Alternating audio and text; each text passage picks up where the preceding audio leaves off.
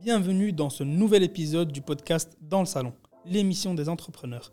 Je suis Youssef, Head of Sales de Startup Vie, et avec Thierry, le CEO de Startup Vie, on reçoit chaque mardi un invité au parcours exceptionnel.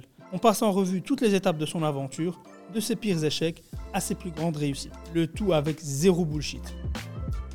L'épisode d'aujourd'hui est dingue. On a reçu Alex, le CEO de Brook FM. On l'a cuisiné avec Thierry et on a parlé du lancement de son nouveau SaaS. Du choix très difficile qu'il va devoir faire, du festival de Dour. Il nous a partagé plein plein d'anecdotes très très croustillantes. Ça a donné un épisode de malade. Bonne écoute, laisse-nous 5 étoiles si ça te plaît et profite bien. Ciao ciao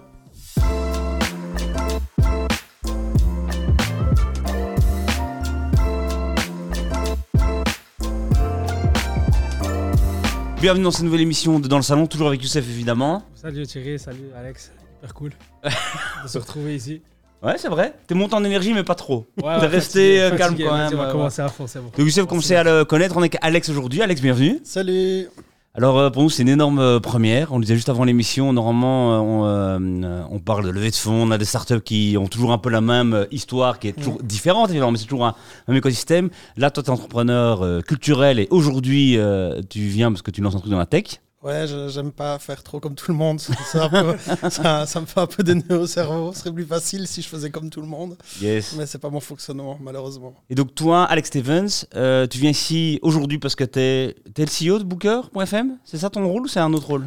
Euh, ouais, on peut le dire comme ça. Donc, c'est Music Data Studio, le nom de, de ce projet-là, de ce qui va devenir une start-up, euh, dans lequel il y a un des produits qui s'appelle Booker.fm, mais c'est une base de données centrale sur laquelle on va pouvoir connecter plein des outils. Donc, Yes. plein d'autres idées, c'est que le début. Ok, Voilà.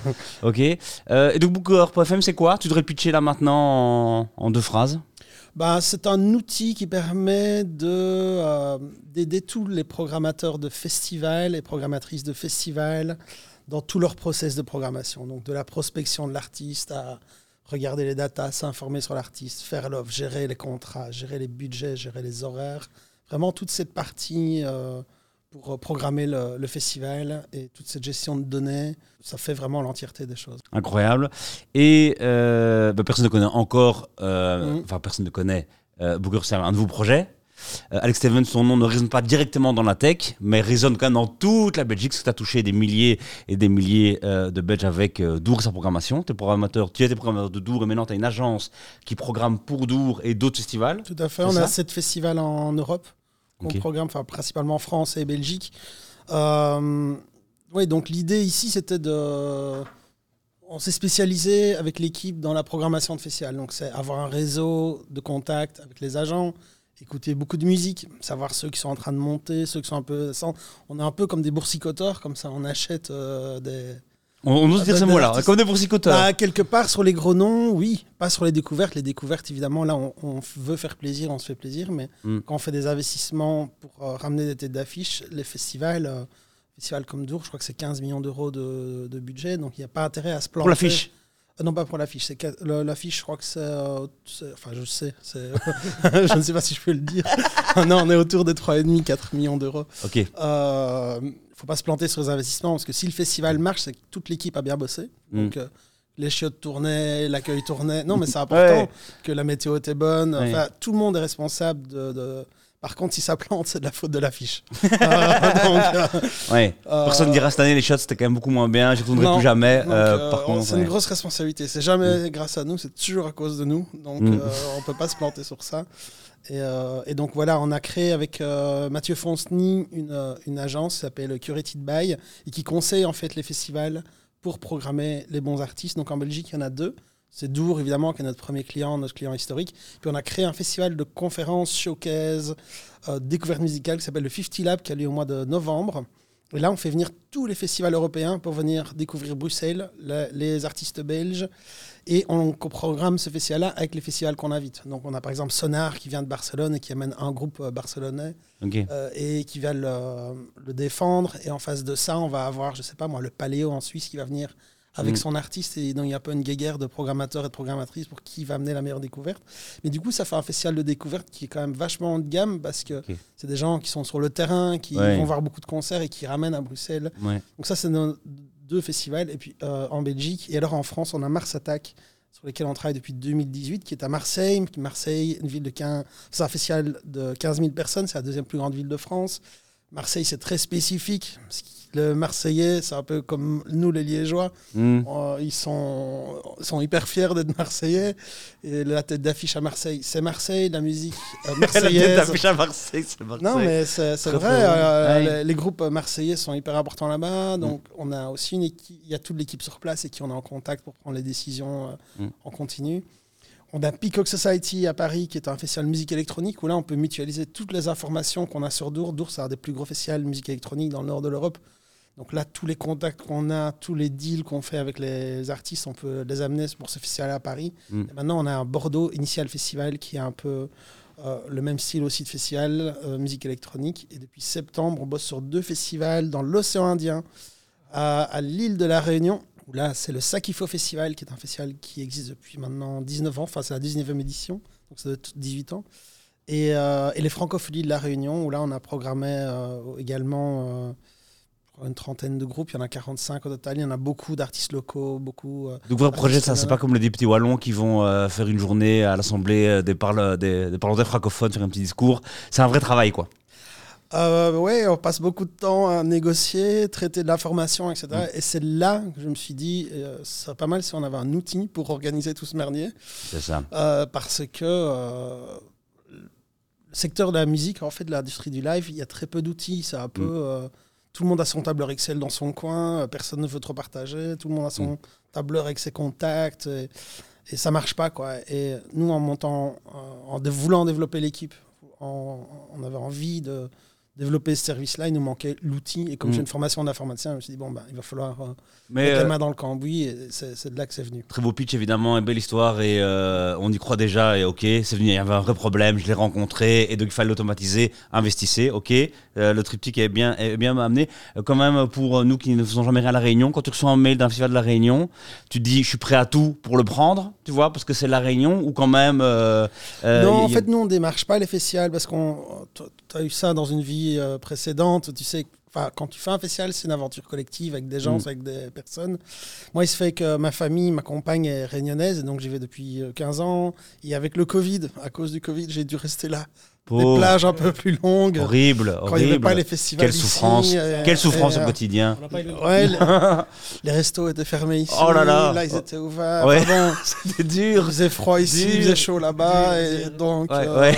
on a dû. euh, ce qui Ouais. fait que je. Serrer les coudes, quoi. On a dû Ah, serrer les coudes et, ouais. et donc on s'est un peu rapproché. Je me suis un peu rapproché aussi de l'équipe du Sakifo, Mm. qui eux ont souhaité réorganiser toute la programmation euh, l'année passée. Ils m'ont dit bah, Alex, viens avec nous. euh, euh, ouais, tu es souvent ici, tu connais bien maintenant la Réunion. Et, et puis c'est un super challenge quoi, qui a du sens aussi. euh. Moi j'aime bien donner du sens dans ce que je fais. Et comme euh, bon, il y a quand même là, toute la moitié de ma famille qui, est là, qui vient de là-bas, bah, c'est Mm. c'est génial de pouvoir travailler aussi. euh, Là-bas sur l'île, donc ça, non, c'est un projet hyper excitant aussi.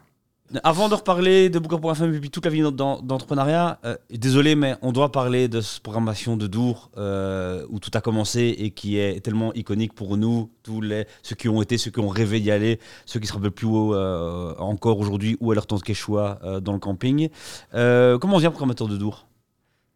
Bah, là aussi, c'était un peu, pas dire par hasard, mais j'avais lancé en 98 un magazine musical qui s'appelait Nameless, un magazine en ligne où on faisait des chroniques de disques, des chroniques d'albums, etc.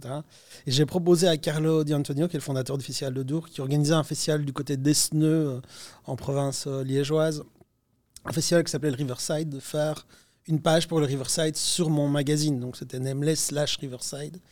Ce qui veut dire que j'ai eu l'URL sur toutes les affiches, sur toute sa promo, et en échange, je lui faisais une promo en ligne sur les débuts d'Internet.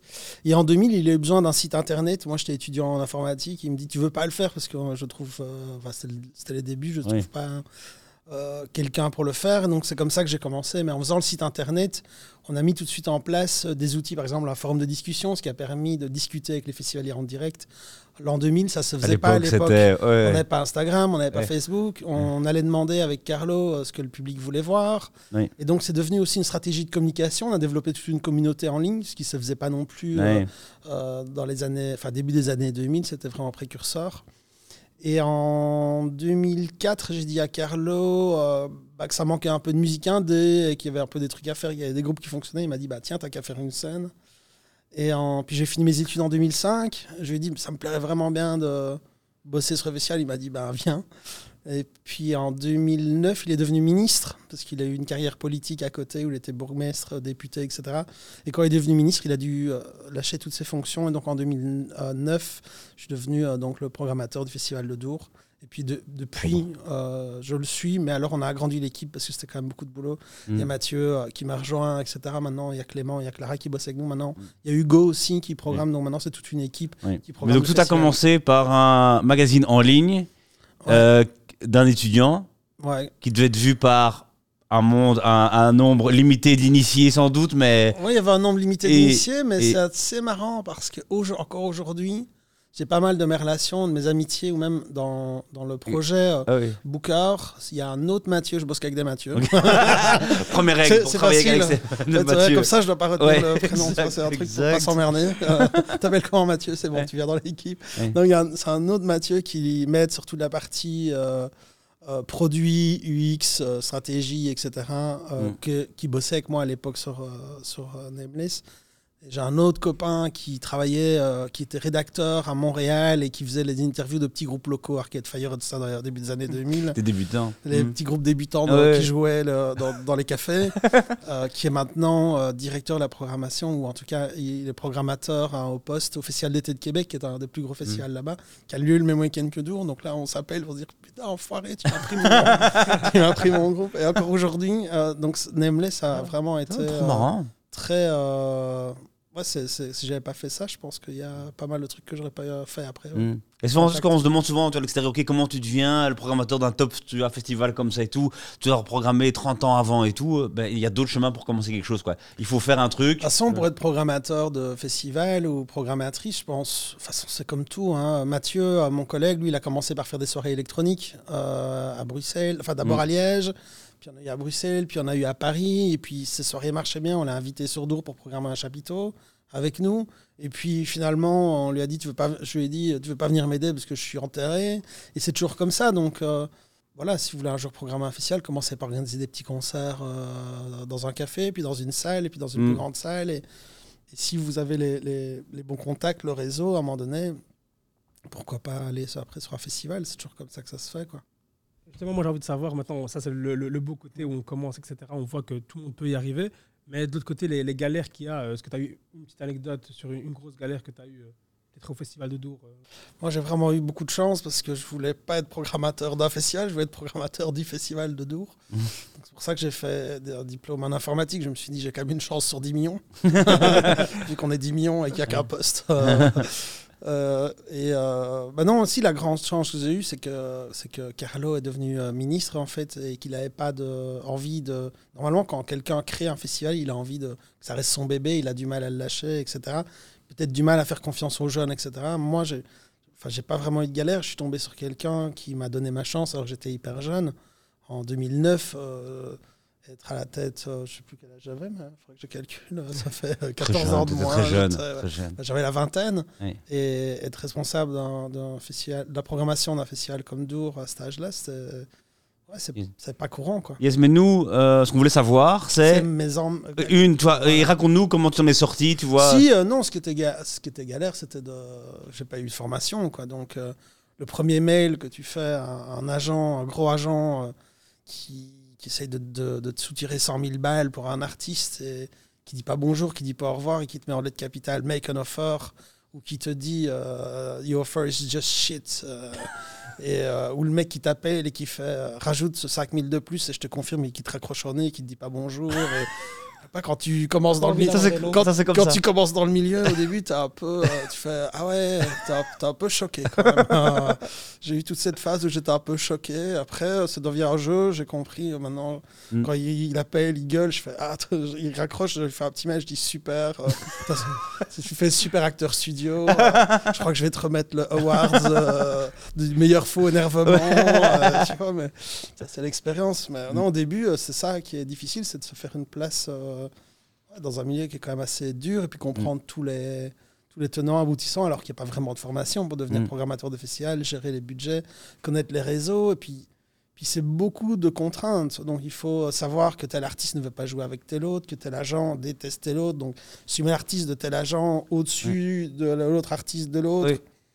Euh, toi tu penses que c'est bon, et puis quand tu leur envoies le programme, ils hurlent, ils ne veulent plus jouer ensemble, donc les deux veulent t'annuler. Et, et ça, c'est dans ton soft, ça? Tu peux dire que ces agents-là sont pas compatibles? Euh, bah, à terme, ouais, on pourra mettre des datas sur ça. J'ai Ok. pas encore mis. Là, je le sais avec l'expérience. Mais, D'accord. mais oui, il y a beaucoup de. En fait, c'est beaucoup de petits détails mis bout à bout. Mm. C'est un peu comme organiser un. un- je sais Mm. pas moi. un- le placement de table pour un mariage, quoi, avec des familles qui se détestent. Ouais, comme ouais. ça. Euh, des fois, c'est ça- ouais, c'est un peu. euh, c'était ça un peu le plus dur. euh, Et c'est quoi ton meilleur moment à Dour?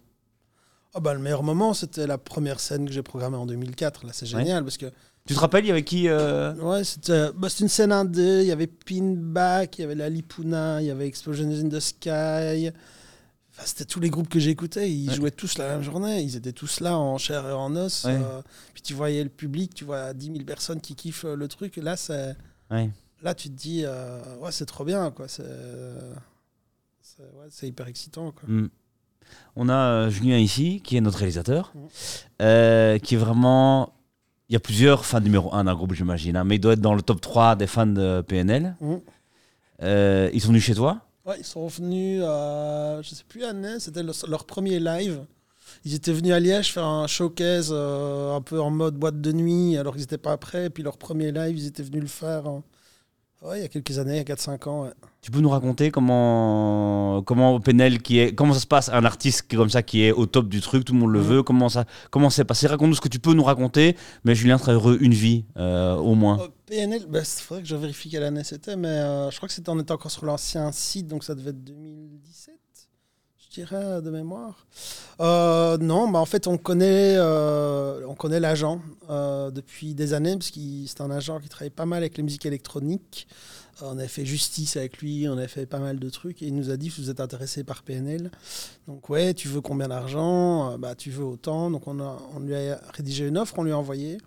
Puis ils ont confirmé, puis on l'a annoncé. C'était assez simple en fait.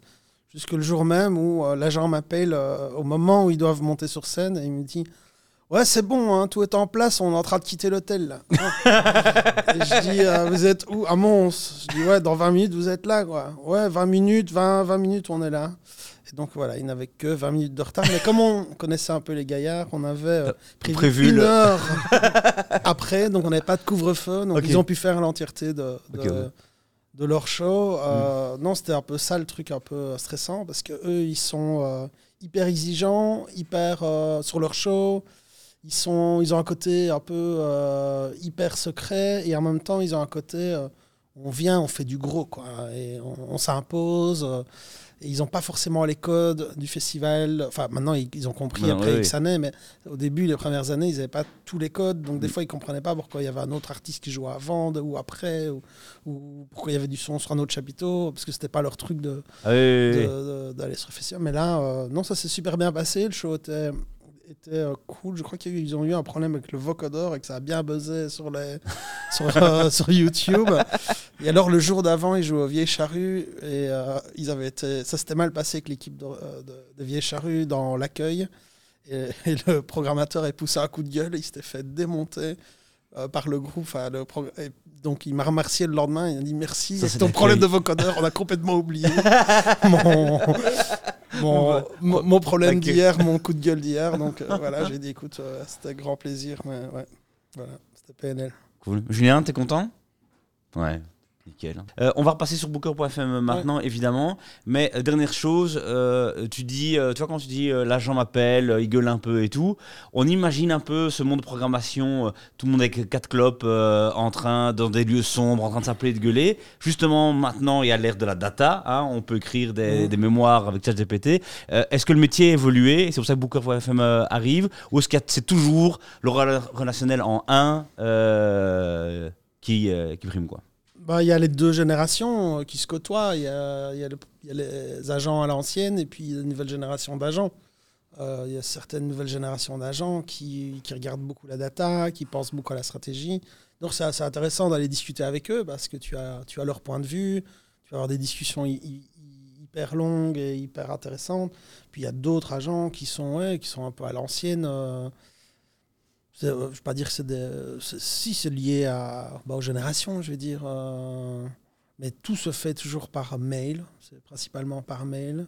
Rien n'est structuré, il n'y a pas vraiment d'outils. Si, chacun a ses outils euh, de son côté. Euh, les agents, ils ont beaucoup d'outils avec la data euh, pour, pour te demander, soi-disant, un prix qui est énorme. Et si toi, tu n'as pas un outil de data pour, Pour vérifier, contrer ou pour regarder pour ça. contrer, euh, Ouais. c'était ça aussi l'idée. c'est Aujourd'hui, il y a certains agents qui te font des screenshots de, de vues ou de, de streaming euh, Oui. qui disent tu dois offrir autant. Et J'aime bien aussi de temps en temps faire un screenshot et lui dire bah, voici le screenshot, c'est nous, et puis c'est calme plat. Euh, de dire bah, enfin, voilà notre screenshot, bonne journée. Oui. Mais enfin, Oui. voilà, et puis il y en a d'autres, pas du tout. C'est. euh, c'est vraiment à l'ancienne, c'est vraiment le relationnel, c'est vraiment ce que tu as construit comme histoire avec l'agence, ce que tu as Mm. construit comme histoire avec le groupe. Euh, là, sur le sac il faut, euh, par exemple, il y a Ibrahim Malouf qui nous a, qui a appelé le directeur du festival. Il dit Je comprends pas pourquoi je joue pas. Je sais parce que j'ai envie de jouer, on n'arrive pas à s'entendre. Moi, j'adore la réunion. Euh, Il a discuté pendant une demi-heure. On a dit Ouais, mais on n'a pas les sous pour te payer. Il dit C'est bon, je m'en fous. euh, j'ai envie de venir. J'adore ce que vous faites. Donc, il y a, y a vraiment tous les cas. Il y a des fois, tu, tu parles avec des gens qui sont dans des une espèce de World Trade Center, dans une tour euh, Center Tower à, à Londres, où, où le gars il est en call avec euh, Shanghai et, Mm. et- et- et Los Angeles en même temps, en faisant son footing, en gueulant sur son assistant pour qu'il euh, book des dates. On a vu des, des scènes vraiment. euh, T'as envie de prendre note, ça, fait- ça fait une série. Il y, y a vraiment des fous dans ce secteur où déjà, où des agents qui, qui se mettent debout sur les tables au milieu d'un open space, un vendredi matin, encore bourré de la veille, euh, en hurlant, en te faisant écouter le nouveau euh, Noël Gallagher, j'en sais rien, et, enfin, en faisant des tours de magie, euh, euh, en faisant sortir des cartes de son slip. On a vécu des trucs, euh, tu te dis, ça n'existe pas, mais si ça existe. et puis d'un autre côté, bah, il y a plein de petites agences avec des. Nous, on travaille. Ce qui est bien avec Dour, c'est qu'on a beaucoup de diversité. Donc, on a du rock, du reggae, euh, du hip-hop, de l'électro, et euh, on travaille avec tous les petits, beaucoup de découvertes, beaucoup de gros noms aussi. Donc, Mm. on travaille vraiment avec euh, les plus gros agents, les plus grosses agences hyper sérieuses, et aussi avec des gens qui sont qui sont dans des caves à, à vendre des groupes de punk en Allemagne. avec des, des piercings et, et des tatous Mm. partout. Et c'est ça qui est assez génial aussi. Mm. Euh, c'est- en fait, c'est- rarement deux fois la même chose pour répondre à ta question. J'ai fait long pour dire juste ça. Ouais, mais ça veut dire vous comme ça, on sent bien que tu partages des choses, nous poses des questions, puis tu Voilà. partages des trucs qu'on Voilà. voit. Sur le. le euh, non, vas-y, tu voulais dire quelque chose, excuse-moi. Je voulais juste demander, pour, on on commence à parler un peu de Booker avant de rentrer Yes. dans, Exact. dans Booker. Je voulais savoir un peu, voilà, tu as parlé de, de beaucoup de, de data que les agents utilisent, que vous, vous utilisez de votre côté. Est-ce que tu peux nous donner des exemples concrètement? Qu'est-ce Attends. qu'il faut avoir Attends, de je peux dire pour la caméra, c'était ma question. Incroyable. Ah putain, ça, ça c'est vraiment une team de feu ça. ici. Excellent. Raconte-nous un peu les. Pardon, je me tais. Ouais, donc la data, euh, bah, le problème c'est qu'il y en a beaucoup maintenant. euh, Donc, quelle data on utilise? Donc, moi, mon premier réflexe c'était de euh, juste noter les noms des artistes que je recevais par mail dans un tableur ou dans une base de données.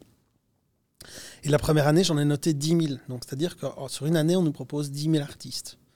Aujourd'hui, je crois que c'est un million de titres Spotify qui sortent par jour ou par mois, je ne sais plus. euh, c'est un truc énorme. Impossible de, de- de tout suivre. Et nous, on reçoit la data par mail. euh, tous les jours, il y a quelqu'un qui nous dit Tu devrais écouter ça, tu devrais checker ça. Tu devrais... Oui. Et à un moment donné, tu n'arrives plus à, à- à enregistrer. Donc, moi, j'ai. Voilà, on a commencé à ajouter les noms dans une base de données, puis j'ai connecté à Spotify. Spotify, il te donne des tags avec les styles euh, musicaux. Donc, ça, c'est l'électro, ça, c'est du reggae, ça, c'est machin. Mm. Donc, déjà, listes, je pouvais les dire bah, tiens, je cherche un groupe euh, reggae. Je, je filtre par reggae, j'avais Oui. des artistes reggae. C'était la version de base. Puis je me suis dit, ce serait cool d'avoir une bio, d'avoir plus de tags. Donc, j'ai connecté là STFM. Et puis, je me suis dit, ce serait cool de savoir dans quelle salle de concert ils jouent. Donc, j'ai connecté euh, Songkick et Bands in Town, qui sont les données avec tous les concerts. Une fois que j'avais les données des concerts, je pouvais créer une espèce de ranking sur les artistes. Un artiste qui remplit Forêt Nationale est sans doute plus gros qu'un artiste qui joue à l'atelier 210 euh, à Bruxelles. Malin. Voilà. Et donc, ça permet aussi, euh, donc à partir de la donnée qu'on a collectée, d'en générer d'autres sur base de, euh, de ça. Et donc, j'ai commencé à collecter certaines données publiques euh, qui étaient euh, principalement. Il y a du quantitatif, donc le nombre de streaming, le nombre, la popularité que tu as, mais il y a aussi du qualitatif, donc les tags, les endroits où tu as joué, savoir que tel programmateur, telle programmatrice t'a programmé, ça a une valeur. Tu vois, tu veux dire, ah ouais, il a quand même été. D'ailleurs, quand les artistes jouent à Dour, ils l'utilisent pour démarcher d'autres festivals. J'ai joué à Ouais. Dour, etc. Et puis je me suis dit, bah, ce qui est assez intéressant, c'est de savoir est-ce qu'on parle d'eux dans la presse, parce que pour les petits artistes, il y a très peu de data. Euh, mais par contre, tu peux avoir de l'intérêt. Tu as tel DJ, qui t'as DJ Lefto qui t'a joué, ça peut être un truc. Tu as une session sur, tel, euh, sur Colors, qui est une chaîne, euh, une super chaîne. Tu une session. Donc j'ai commencé à rajouter des infos qualitatives sur base de mon savoir-faire, pour pas avoir que, de la, que du quantitatif. Puis à un moment donné, je me suis dit, ce qui serait quand même cool, c'est que je puisse savoir ce que le public de Dour écoute. Donc là, on a demandé accès à des comptes Spotify du public de Dour. Il y a 10 000 festivaliers qui nous ont donné accès. Donc aujourd'hui, toutes les semaines, depuis 5 ans, on va checker ce qu'ils ont écouté sur la semaine. Non. Et donc je peux savoir que... Très très euh, propre. Machiavélique slash très très propre. Incroyable. Ça, veut ouais. dire que par exemple, à l'homme pâle, on peut voir que bah, fatalement, bon, ça- on l'a programmé cette année, mais il est dans le top 5 des artistes les plus écoutés depuis euh, maintenant 6 mois par le public de Dour. Donc ça, c'est une valeur au moment où on doit nous faire l'offre pour une tête d'affiche. Est-ce qu'on prend euh, Muse ou euh, l'homme pâle, j'en sais rien. Et on se rend compte que le public de Dour n'écoute pas tant de Muse que ça, parce que c'est un public jeune et qu'ils en ont rien à foutre de Muse. Mm. Et par contre, euh, ils sont plutôt l'homme pâle. Ouais. Donc, euh, cette data-là, donc j'ai commencé à ramener de la data privée, créer de la data moi-même, créer des outils qui permettent d'en collecter. Et donc, en mixant la donnée publique euh, quantitative, en remettant toutes les données qualitatives que moi je trouve, que moi j'estime intéressantes, ou que, je crée par rapport aux endroits où tu joues, etc., je recrée de la data et je connecte ça avec de la data, data privée du public. Et donc, ça nous fait une espèce de super dashboard où on a une photographie pour 560 000 artistes en temps réel, de savoir euh, qui écoutait, est-ce qu'ils sont écoutés ou pas, euh, est-ce que c'est tel style, est-ce que tel média, on parle, on a 500 médias qui sont scrutés en temps réel et qui agrémentent aussi la base de données, savoir que tel artiste, on en parle sur tel média, sur, pas sur tel autre, qu'ils ont de la presse en Espagne. Des fois, c'est sur un petit artiste belge, on voit qu'ils ont une tournée, euh, je sais pas, moi, dans les pays de l'Est et qu'ils ont des articles en, en Italie, on se dit, bah, bah, ceux-là, il faut qu'on les fasse à Dour. Quoi. C'est, Oui. euh, des fois, c'est des données. On, on- on ne fait pas que faire de la programmation. Ah, ah oui, puis ce que je veux dire aussi, j'aurais peut-être dû commencer par ça, c'est que on écoute aussi la musique, évidemment. hein. donc, euh, un artiste que tu veux faire, tu n'as pas besoin de Menteur, regarder les données. Menteur, Non, non, c'était avant, ça mais maintenant. Non, mais un artiste que tu veux faire, tu le fais, tu regardes pas les Oui. données. Un artiste que tu veux pas faire, tu regardes pas les données, tu le fais pas. si c'est... enfin, je veux dire, l'ancien fonctionnement euh, naturel. Mais le problème, c'est pour tout l'entre-deux, qui représente quand même, à mon avis, 90% Mm. euh, des données, où tu n'as pas le temps de tout écouter, parce qu'il y a trop de trucs qui sortent. Bah là, le logiciel va dire, Hum, tel truc, c'est en train de monter, va un peu, va un peu checker. Et euh, il y a plein d'artistes qu'on a programmés comme ça, parce que euh, la data nous disait, euh, faisait un espèce de détecteur de métal comme ça dans, dans, dans le sable, ça fait bip bip bip, et tu te dis, euh, tu vas gratter, tu vas regarder la fiche, tu te dis, ah, tel autre l'a programmé, et tu t'intéresses. Et, et donc, ça, ça te permet de ne pas passer à côté d'un truc parce qu'il y, a trop de- choses qui arrivent. Et euh, voilà, c'est, vraiment une espèce d'assistant qui, t'alerte quand tu as aussi un artiste qui est en train de se passer quelque chose. Par exemple, ton public est en train de l'écouter et en même temps, il a un show à l'ancienne Belgique. Bah, et toi, tu ne le connais pas, ça va te faire un truc clignotant. Euh, voilà, parce qu'on ne sait pas être surtout, partout, tout le temps.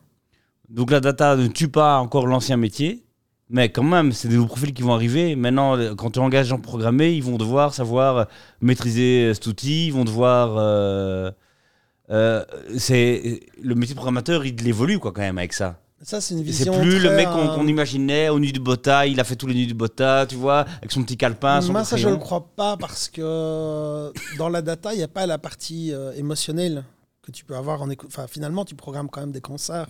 Donc, tu- quand tu programmes un- euh, des artistes, tu dois être sûr que le show va être bon. Il y a plein d'artistes où euh, il y a de la data, mais le, le show, c'est, ils n'ont rien préparé. Donc, on va mettre ça sur l'affiche du festival. Et puis, euh, les gens vont se barrer, les gens vont partir de là, ils vont se dire l'expérience n'était pas bonne. Le Ok. festival s'est foutu de notre gueule, etc.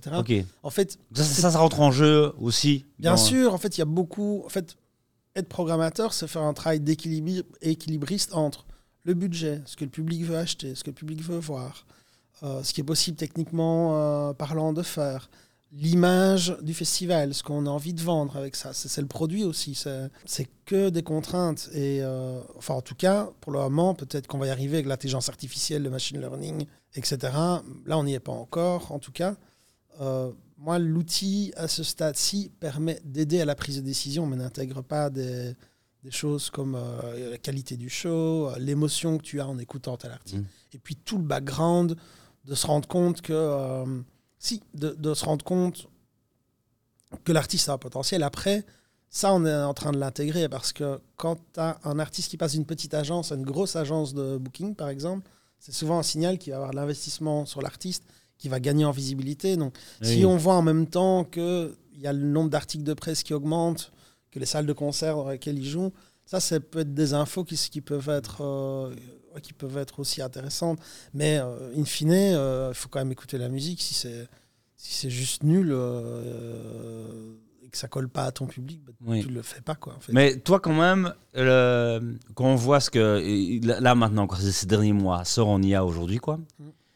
Est-ce que c'est impossible de se dire que euh, tu pourrais, toi, challenger, que ça pourrait être même marrant d'essayer de faire le truc de une IA qui va scraper les 20 dernières affiches de Dour, Mhm.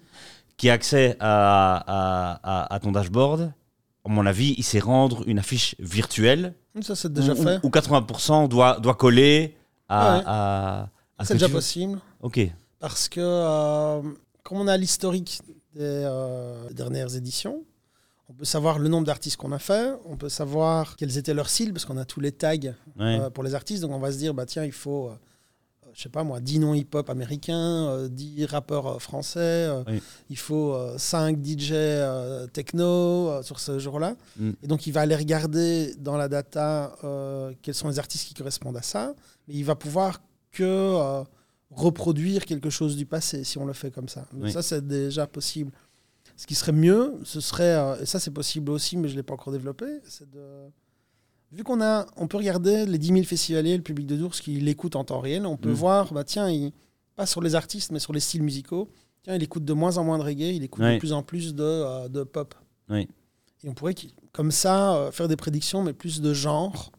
Euh, et donc, ça peut aider aussi dans la décision stratégique sur comment orienter la com, Mm. comment orienter le festival. Mais à nouveau, c'est une aide, c'est un outil qui t'aide dans, dans, dans- Ouais, mais pour creuser encore une dernière fois, même si vraiment je comprends bien qu'il faut euh, ton parcours pour pouvoir programmer un truc comme Dour et que c'est pas comme ça, mais j'imagine ça existe dans les concerts comme pour tout, il y a des avis qui sont laissés sur internet sur des concerts. Mhm. Donc tu dis l'expérience importante pour le coup de cœur, ok, mais j'imagine que tu dois avoir accès à des DB ou euh, comme pour un burger commandé, j'imagine que la culture n'a pas échappé à- au rating des, des il y festivaliers. a plein de, et- il y a plein de data à aller chercher. euh, euh, Mais- après, après, à toi de voir en tant que programmateur euh, ce qui est important pour toi. Euh, donc, donc là, pour chaque festival sur lequel on bosse, on crée un espèce de ranking par, artiste. Euh, par exemple, on travaille aussi avec le bureau euh, d'export de la musique belge, Wallonie-Bruxelles Musique. Donc eux ils nous ont dit, ben voilà, il y a 500 artistes belges qui sont actifs pour le moment. Tu peux nous faire un truc qui détecte les artistes sur lesquels nous, on doit, on doit apporter de l'aide pour, pour euh, l'export, etc. Donc on leur a créé un score qui est basé sur, si tu es artiste belge et que tu joues à l'étranger, bah, tu gagnes des points.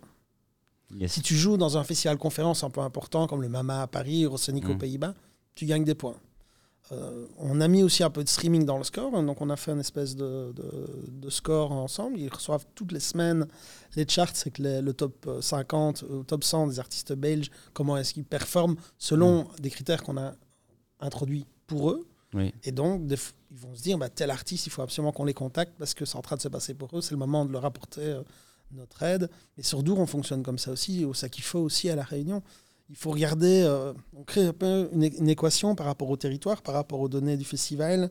Il n'y a pas une, une seule formule magique qui fonctionne pour tout. Parce que, Non, euh, D'accord, mais pour toi, c'est impossible que dans 5 ans, dans 3 ans, en ayant pris les caractéristiques d'un festival, bah, que tu dis, hein, comme Mhm. tu dis là, euh, ok, le client, euh, le, le- le- festival de la Réunion, c'est pas le festival de Dour et si, on tout, pourra toujours générer... que tu euh, puisses de- sortir une Si. affiche avec les tendances de machin, les nouveautés, les découvertes. Si, Parce- si, si, on va y arriver, hein, c'est sûr. C'est sûr, on va arriver. euh, je vais pas dire qu'on pourrait sortir, ce serait rigolo, la fiche de Coachella trois mois à l'avance avec en utilisant la data, Ouais. de se dire bah, cette année, Rihanna euh, vient de faire le Super Bowl, sans doute que ça va être une des têtes d'affiche euh, de Coachella l'année prochaine. Tu Mm. pourrais euh, parier dessus, faire des probabilités sur ça Mm. et euh, pré-générer effectivement euh, euh, une espèce d'affiche. Après, moi, l'idée n'est pas l'idée n'est pas celle-là. En tout cas, c'est pas comme ça qu'on construit l'affiche aujourd'hui. Mm. Mais par contre, ça augmente la partie créative parce que quand on a tel artiste, tel artiste et tel artiste qui sont programmés, et qu'on a essayé tel autre qui est pas dispo, tel autre qui a un mariage, tel autre qui décide de pas tourner, Mm. tel autre qui est déjà venu l'année passée qui a pas envie de revenir, Mm. tel autre ou le festival concurrent en faire dix fois plus donc on l'a pas eu, et que tu as un peu, à un moment donné, tu as court d'idées, hop, il va te dire pourquoi tu n'essayerais pas ça, ça ou ça? Ouais. Et euh, ça augmente un peu, euh, ça augmente aussi la créativité Aujourd'hui, c'est ton copilote. Exactement. Demain, est-ce que ce sera le pilote? Oh là là, oh la miniature euh, YouTube. Oh là là, oh là là, ça c'est vraiment. J'ai fait pour ça. Hmm, je ne sais pas encore, je sais pas te répondre à cette question, Ouais. pour être honnête. On se, on se revoit dans trois ans et on voit un peu si. euh, Moi, j'ai envie de dire. euh, bah, c'est tout comment tu vois. euh, ça dépend ce que, ça dépend ce, ce que tu attends. L'intelligence artificielle n'a pas de. N'a pas cette émotion, n'a pas ce contexte, n'a pas ce. Est-ce qu'on va réussir à mettre ça dedans pour faire une affiche qui est réellement euh, audacieuse? Si, on pourra, faire des, on pourra générer des affiches qui seront rentables. Mais est-ce que, à un moment donné, bah, si on fait que des affiches rentables, ça veut dire qu'il va peut-être lisser les affiches partout. Oui. Et donc, les festivals vont devenir moins intéressants. Mhm. Et donc, par conséquent, les gens n'iront plus. Ou alors, euh, ça, donc, euh, ça n'a pas d'intérêt. Donc, il faut aussi qu'il y ait une part de, de prise de risque, d'humain, de, de- de décisions qui sont peut-être pas rationnelles. Euh, donc, nous, on utilise quand même pas mal d'éditions. De, de- on prend des décisions rationnelles sur base de data pour les têtes d'affiche. Mais par contre, une fois qu'on est sur la découverte, il n'y a plus de rationalité. Si quelqu'un a envie de défendre un truc, tu as Oui. envie de ramener le truc, tu le fais. Mm. Faire un festival, ce n'est pas que euh, programmer des artistes pour vendre des billets, c'est aussi euh, surprendre. Et, et cette partie-là, comment c'est toute la partie aléatoire, c'est toute la partie subjective. Là, il ne faut pas le faire avec de la data. Enfin, je ne pense pas. Donc, si tu veux faire vraiment une affiche intéressante pour moi, c'est un. Il y a aussi beaucoup de ça. Euh, il y a de la personnalité que l'équipe de programmation met dedans. Non c'est un peu con. Je développe un outil. Je dis surtout, l'utilisez pas pour tout. Exactement. Ah. Ce n'est pas la révolution. Pas- euh, non, non, non, mais si, ça l'est, mais pour toute la partie euh, qui est à risque, quelque part. Pour le Mm. reste, il faut vraiment. euh, et puis, je crois même dans tout projet, il faut garder comme une part aussi de. Un peu de folie où tu te Oui. lances, euh, où, tu prends des risques. C'est là-dessus que tu te démarques aussi. Il faut, Oui. il faut toujours réussir à se démarquer. Ou bien on dit à l'intelligence artificielle de, de sortir aléatoirement des. Des groupes complètement euh, fous euh, et qui vont, qui vont créer la Possible surprise. aussi. Possible On pourrait aussi. le programmer aussi, mais est-ce que ce serait. est-ce que ça va faire un festival intéressant mais- Mais t'es dans un secteur quand même qui est en train quand même de, de se lisser, ou en tout cas, il y a, beau- j'imagine, beaucoup d'investisseurs maintenant derrière. Dour, il ne doit plus rester beaucoup de festivals indépendants comme Dour. Les Mhm. gros groupes, j'imagine. Et, et donc, c'est sûr que ça s'inscrit dans une tendance. En fait, les festivals sont en train de se. euh, un peu comme les restos, un peu, ça devient un peu des trucs monoproduits. Donc maintenant, il y a des restos à boudin, des restos à boulettes, euh, des restos à, Ouais. à spaghetti. euh, Mm. euh, Il y a plus de. Les festivals, ça devient ça. Il y a le festival de métal qui cartonne, le festival Oui. de reggae qui cartonne, le festival hip-hop. Et faire un festival euh, un peu dans un resto où tu auras encore un menu avec plein de choses, Mm. ça devient un peu anachronique. Pourquoi? Parce que c'est beaucoup plus facile de toucher une communauté sur un public cible avec les réseaux sociaux. Yes. Tu vas aller, euh, tu fais un festival reggae, tu vas cibler la communauté reggae, tu fous tout- toute ta blinde euh, d'ads sur ça, normalement, et que tu as une bonne affiche reggae. Normalement, les Ça mecs qui écoutent du reggae vont venir euh, à ton festival reggae. Ouais, ouais. Je veux dire, et c'est un peu vers ça que ça, le, le marché euh, pousse, mais aussi dans tout. hein, euh, je pense aussi euh, dans, aussi dans la bouffe, ou même dans les médias, ou même au niveau, si on regarde, enfin, je ne vais pas parler politique ici, mais on a tendance quand même à aller sur des mono-idées, euh, ou sur des mono-produits ou des mono-festivals. euh, et euh, c'était quoi ta question? C'était. Il n'y a plus beaucoup de festivals indépendants. Ah oui, voilà. J'imagine. Et Non, et donc, donc la les gens veulent rationaliser. Ça doit être un truc de à la, mot, à la bouche de tous les investisseurs derrière, les regroupements de festivals, les trucs comme ça. Et donc, mais c'est vers ça. vers- pour moi, c'est vers ça que ça va. C'est des, Mm. des groupes qui vont avoir une, euh, je sais pas, une espèce de d'une série de festivals satellitaires qui sont euh, dédiés sur des sur des monoproduits quelque part. Euh, Mm. C'est vers ça que ça va. Après, je pense qu'il va y avoir toujours des, je sais pas si je regarde un festival. euh, il y a des festivals qui vont continuer à être vraiment à l'ancienne, euh, rien à foutre. euh. Mais c'est pas des gros festivals, c'est des festivals de 2, 3, 4 000 personnes hmm, par jour, où là, il y a une programmation qui. qui bah, S'ils ont des subventions, si, euh, si leur modèle économique le permet, bah, là, ils ne regardent pas les datas, ils font juste un truc hyper barré. hmm. C'est hyper intéressant aussi. Euh, Mais effectivement, ce sera plutôt des festivals euh, indépendants ou de niche ou d'ultra niche. Euh, ça, c'est aussi un truc qui se développe pas mal. Il y a beaucoup de petits festivals de niche de 2, 3, 4 000 personnes qui se font euh, sans compromis et, euh, et qui sont super. D'ailleurs, moi, j'adore aller aussi euh, dedans. Mais c'est- voilà, tu commences à avoir les gros qui sont très euh, Mm. plus formatés, comme tu dis, les niches et puis les, les- enfin, les niches sur un genre et puis les niches micro-festivals, etc. Ok. Euh, on va euh, reparler de. Vu qu'évidemment, on est très fan euh, de festivals et tout, euh, on ne respecte aucune question qu'on a préparée. Ça, c'est vraiment très très bien. C'est une interview qui se passe bien. Euh, c'est une interview qui se passe bien. Euh, c'est quoi la vision de Booker.fm On va revenir un peu sur la, sur la boîte. Donc Booker.fm, c'est vraiment l'outil pour aider le programmateur dans, sa- dans son boulot au quotidien. Donc ça permet de ranger les artistes dans des listes, ça permet de bah, checker toute la data liée à l'artiste, comme on a dit tout à l'heure. Ça permet de générer le pré-contrat, donc de rédiger l'offre. Sur base des montants qu'il y a dans l'offre, la durée des shows, on peut générer un budget, on peut générer la timetable, donc tous les horaires de passage. Et puis on peut partager toute la data avec les équipes. Donc euh, dès qu'il y a une confirmation, l'équipe de com reçoit un mail avec le nom de l'artiste, etc. L'équipe de production reçoit euh, un exemplaire du contrat. Donc ça, ça, aide vraiment tout, le, tout le process, toute la digitalisation du, du secteur, de la prospection à la finalisation du, du contrat. Justement, en fait, moi, sur, sur Booker, j'ai l'impression que c'est un, un outil hyper intéressant à développer pour toi. Mm. Mais tout à l'heure, tu parlais de, de Mathieu euh, du Canada qui t'appelle et, vous disputez sur le même, euh, le même artiste. Au final, en fait, tu es en train d'aider tes concurrents euh, à ce niveau-là. Tu as pris un peu de hauteur et tu te vois plus comme juste programmateur, mais tu es un peu au-dessus. Bah, ici, euh, l'outil, donc les autres festivals qui sont en train de l'utiliser, ben, il faut qu'ils aient, c'est encore, ils l'utilisent pour parce qu'ils ont cette envie de collaborer et de digitaliser tout leur euh, processus. Euh, effectivement, c'est un peu la question est-ce que un concurrent direct direct euh, à l'heure actuelle, je vais lui donner accès à l'entièreté des fonctionnalités? C'est une question que je que je me pose et que je vais devoir me poser la prochaine semaine. Et que tu dois régler. Et que je vais devoir finir Et, de régler. et pareil pour ton euh, concurrent, euh, comment lui peut être sûr que toi tu ne pas derrière ces données et que tu n'en sers pas pour euh, Dour Évidemment que tu vas pas le Mm. faire, mais je veux dire, c'est sûr que ta position privilégiée permet de créer cet outil sans doute Mm. au point, mais à un moment, quelque- aujourd'hui ça marche ce projet. En Mm. fait, on va aller plus concrètement que ça. Tu as raison d'aller là-dedans, Youssef. Le projet marche, Booker.fm, tu dois choisir. On dit écoute, c'est plus possible que tu sois en même temps en train de programmer des festivals Mm. concurrents et en même temps nous servir un outil qui nous aide, mais les données. Tu, tu dois choisir. À un moment, ça va se poser la question. Qu'est-ce que tu fais? Je fais pile ou face.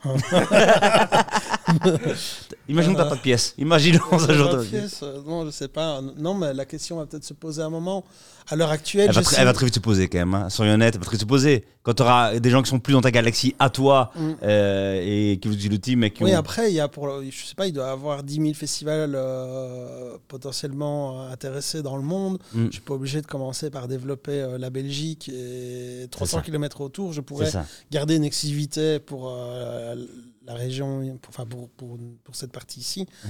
et vendre à tout le monde en Amérique du Nord, euh, Ouais. en Espagne, etc. Yes. Mais je suis investisseur chez toi, je dis mais pourquoi tu veux une exclusivité pour la région J'ai rien à foutre moi. Je veux que les Franco l'utilisent. Je veux que tu vois les gens l'utilisent. Je veux. euh, Ouais, après, euh, ouais, on sera à discuter avec l'investisseur. C'est c'est des questions stratégiques. Tu veux ouvrir ton, ton projet d'investisseur ou pas? Ouais, je vais devoir le faire là, les prochains mois parce que jusqu'ici, j'y suis allé avec mon temps de travail et, Yes. et mes économies. Mhm. Donc, je voulais aller le plus loin possible. Donc, euh, Ouais. là, j'ai le produit fini qui est utilisé par une quinzaine de festivals. Propre. Euh, Du revenu donc? Ouais, je, je commence à avoir du revenu. Je, Mm. je paye aussi le. J'ai fait un crédit à la banque que je rembourse déjà tous les mois euh, également. Donc, mais là, je suis allé au bout du bout. Donc, l'outil est super. Mais là, je suis allé au bout de que je pouvais aller avec mes sous. Si Mm. maintenant, il va falloir peut-être faire d'autres choses et accélérer un peu. Et là, je vais avoir besoin de, de- de personnes extérieures. Yes. Euh, mais pour répondre à la question de la vision de Booker, Booker, c'est juste un des outils qui est connecté à la base de données.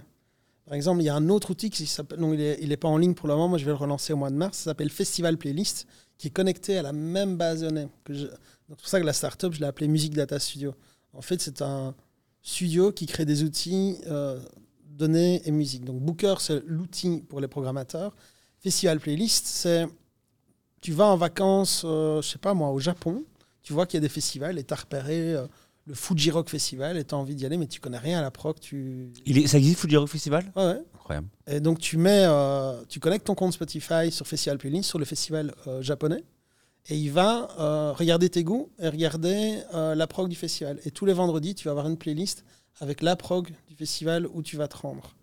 Cet outil-là, bah, c'est un super service pour les festivaliers, les mélomanes, ou quand t'as pas le temps, tu vas même à Dour, t'as pas le temps d'écouter la prog, tu connectes ton Spotify et tu as ta playlist et tu écoutes ça dans la voiture, euh, dans le train, etc. Mais d'un autre côté, cet outil-là permet aussi de nourrir Booker.fm de, de données. Donc la vision, et c'est pour ça que je vais avoir besoin de, de partenaires sur ça, c'est d'avoir des sous pour euh, continuer à développer cette espèce, ces espèces de pots de miel de récolte euh, de données qui vont nourrir cette base de données globale, euh, Mm. qui est déjà énorme parce que j'ai déjà connecté pas mal d'outils. Tu, vas devoir quitter ton projet. Je préfère te l'annoncer tout de suite. Voilà. Tu vas devoir le quitter ou Curted by, mais tu vas, tu vas pas pouvoir. On va voir euh, qui fait la meilleure offre. C'est trop Si sensible. Si c'est Dour ou l'investisseur. Euh, C'est trop sensible, tu vois. ouais. C'est incroyable. C'est très malin, c'est trop sensible. T'as des concurrents? Euh, à l'heure actuelle, bah, les concurrents naturels, c'est les outils de data euh, euh, quantitative. Il y a Chartmetric, il y a Sun Charts, il y a Viberate qui font un truc très bien, c'est récolter toute la donnée disponible et de mettre dans un super dashboard. Sauf qu'ils n'ont pas le savoir-faire métier et ils n'ont pas la donnée qualitative. Oui. Et donc, quand on l'utilise, on a l'impression d'avoir des données qui sont cool, mais qui sont pas activables ou ils sont pas, toujours euh, activables, etc. Et c'est Mm. un peu le problème de la data. Est-ce que tu prends tout ou est-ce que tu en prends une petite partie Oui. nécessaire? Moi, mon, bah, comme je le faisais avec mes sous et que j'avais pas, je devais faire des choix hyper euh, cartésiens pour arriver à mon objectif euh, sans, sans, sans- sans voir non plus euh, à faire tout et n'importe quoi. J'ai sélectionné mes sources de données, j'ai pas tout pris. Et je me suis plus focalisé sur ce que ces outils ne faisaient pas, donc euh, le, le qualitatif plutôt que le quantitatif Hmm. ou récolte- faire de la récolte de données pour améliorer la base de données, ou en générer par moi-même sur base de mon savoir-faire métier pour aussi améliorer la base de données. Mm. Ça fait combien de temps que tu travailles euh, sur le, sur le projet et euh, ça fait combien de temps que tu l'as commercialisé, là ouvert au grand public? Donc la première version, c'était 2014, ça s'appelait Ben Books, c'est une espèce de Facebook, mais pour des, pour des bands. Euh, et puis en deux, je crois que deux, mais c'était vraiment tout pourri, ça faisait rien du tout. Euh, ça faisait juste des listes. Puis 2016-2017, j'ai fait un nouveau prototype que j'ai programmé euh, la nuit dans un, sur un vieux framework euh, et qui était super. Mais dès que j'ai commencé, je suis passé de 10 000 à, à 100 000 groupes, bah, le truc ramait euh, parce que je l'avais fait vraiment au lance-pierre, euh, n'importe comment. Puis là, je me suis dit, bah non, attends, l'outil est super, les données- enfin, la- le truc est prouvé, ça nous aide vraiment sur, le, sur tout le merdier. Donc je crois que c'était en 2019 où là, je me suis dit, bon, on redémarre à zéro, on va utiliser tout ce qui était fait comme, éta- comme étant des prototypes. Et c'est là que j'ai engagé un développeur. Je lui ai dit, bon, mec, maintenant tu fais le truc au propre, parce que moi, si je le fais moi-même, je vais le faire. euh, Enfin, puis je suis plus informaticien au quotidien, je, je suis informaticien de formation, mais j'ai pas tous les dernières, tous les derniers standards. euh, comme je fais pas ça 8 heures ou 10 heures par jour, euh, que je fais ça Hmm. euh, le dimanche. Quoi. Je suis devenu un programmeur du, du, du dimanche, je sais programmer, mais euh, voilà. euh, bah, j'ai pris quelqu'un et donc là, il a commencé à redévelopper. Donc c'est 2019, on n'a pas, on n'est pas redémarré à zéro parce qu'on a déjà une pré-basonnée qu'on a renettoyée et qu'on a, remis en place. Et là, on, co- commercia- on commercialise depuis septembre et comme je n'ai pas une grosse équipe pour le moment, je le fais à nouveau avec euh, mes sous, je fais rentrer pour le moment un festival par mois. Euh, comme ça, je peux faire l'onboarding avec eux, je peux configurer, faire le ranking avec eux, les accompagner. Et puis dès que bon, l'UX a été refait avec l'autre Mathieu, Mhm. euh, qui qu'on a déployé à la rentrée en septembre. Et là, une fois qu'on a eu une nouvelle UX, j'ai dit ok, là on est bon, on a vraiment un truc qui est cool, qui est intuitif, qui est facile à utiliser. Et, et là, donc là, on ouvre un festival par mois. Là, je suis en train de faire plein de démos. euh, sur des conférences, sur euh, bon, il y, y a un article dans la presse ce week-end, donc là j'ai pas mal de gens qui me rappellent. Bon, là c'est le mauvais moment pour signer des licences Oui. euh, parce qu'ils sont en train, ils sont tous, non, ils ont tous fini leur programmation. Là, Ah oui, c'est le moment ça, où ils ça. annoncent. Ils n'ont pas commencé celle d'après. Euh, donc là, il va falloir que je me mette en ordre parce que cet été et à la rentrée, je pense que c'est là que tout va se, se, convertir. Mm. Et donc pour le moment, euh, ouais, je fais rentrer un festival par mois. Un festival, ça coûte combien d'utiliser Booker.fm Alors je fais, euh, maintenant, là, il faut que je rebosse le business plan au mois de mars euh, avec mon frère, mais euh, qui est balèze là-dedans. Pour le moment, ce que je fais, c'est un pricing qui est solidaire dans le sens où si tu as un petit festival et que tu as 20 000 euros de budget, tu vas avoir une licence. À qui- 18 000. et qui- à, je sais pas moi, à 1000 ou 2000 balles, on va dire. Je Ouais. sais pas, ils savent pas mettre beaucoup plus. Et si tu as un budget de 5 millions d'euros pour ton festival, ben, tu vas contribuer un peu plus. Mm. Et puis alors, il y aura des options selon euh, ce que tu veux comme calcul de ranking, selon jusqu'où on veut aller Mm. dans le conseil euh, Ouais. sur, le, sur la data, sur la data qu'on peut créer pour eux, pour les aider dans la prise de décision. Mm. Voilà. Euh, c'est quoi le, ton plus grand défi des 12 prochains mois pour Booker.fm Prochain défi, ben, je, je- je- ben, c'est de faire, euh, c'est c'est de trouver le bon partenaire en tout cas pour m'aider à développer tous les autres outils et toutes les nouvelles idées que j'ai pas encore mis euh, dedans. Et c'est de convertir toutes les, toutes les démos que je suis en train de faire maintenant. Je pense que là, je suis pas très tracassé, ça va se faire. Euh, et que ça se passe bien pour eux parce que euh, les festivals, ils ont tendance à être un peu suiveurs.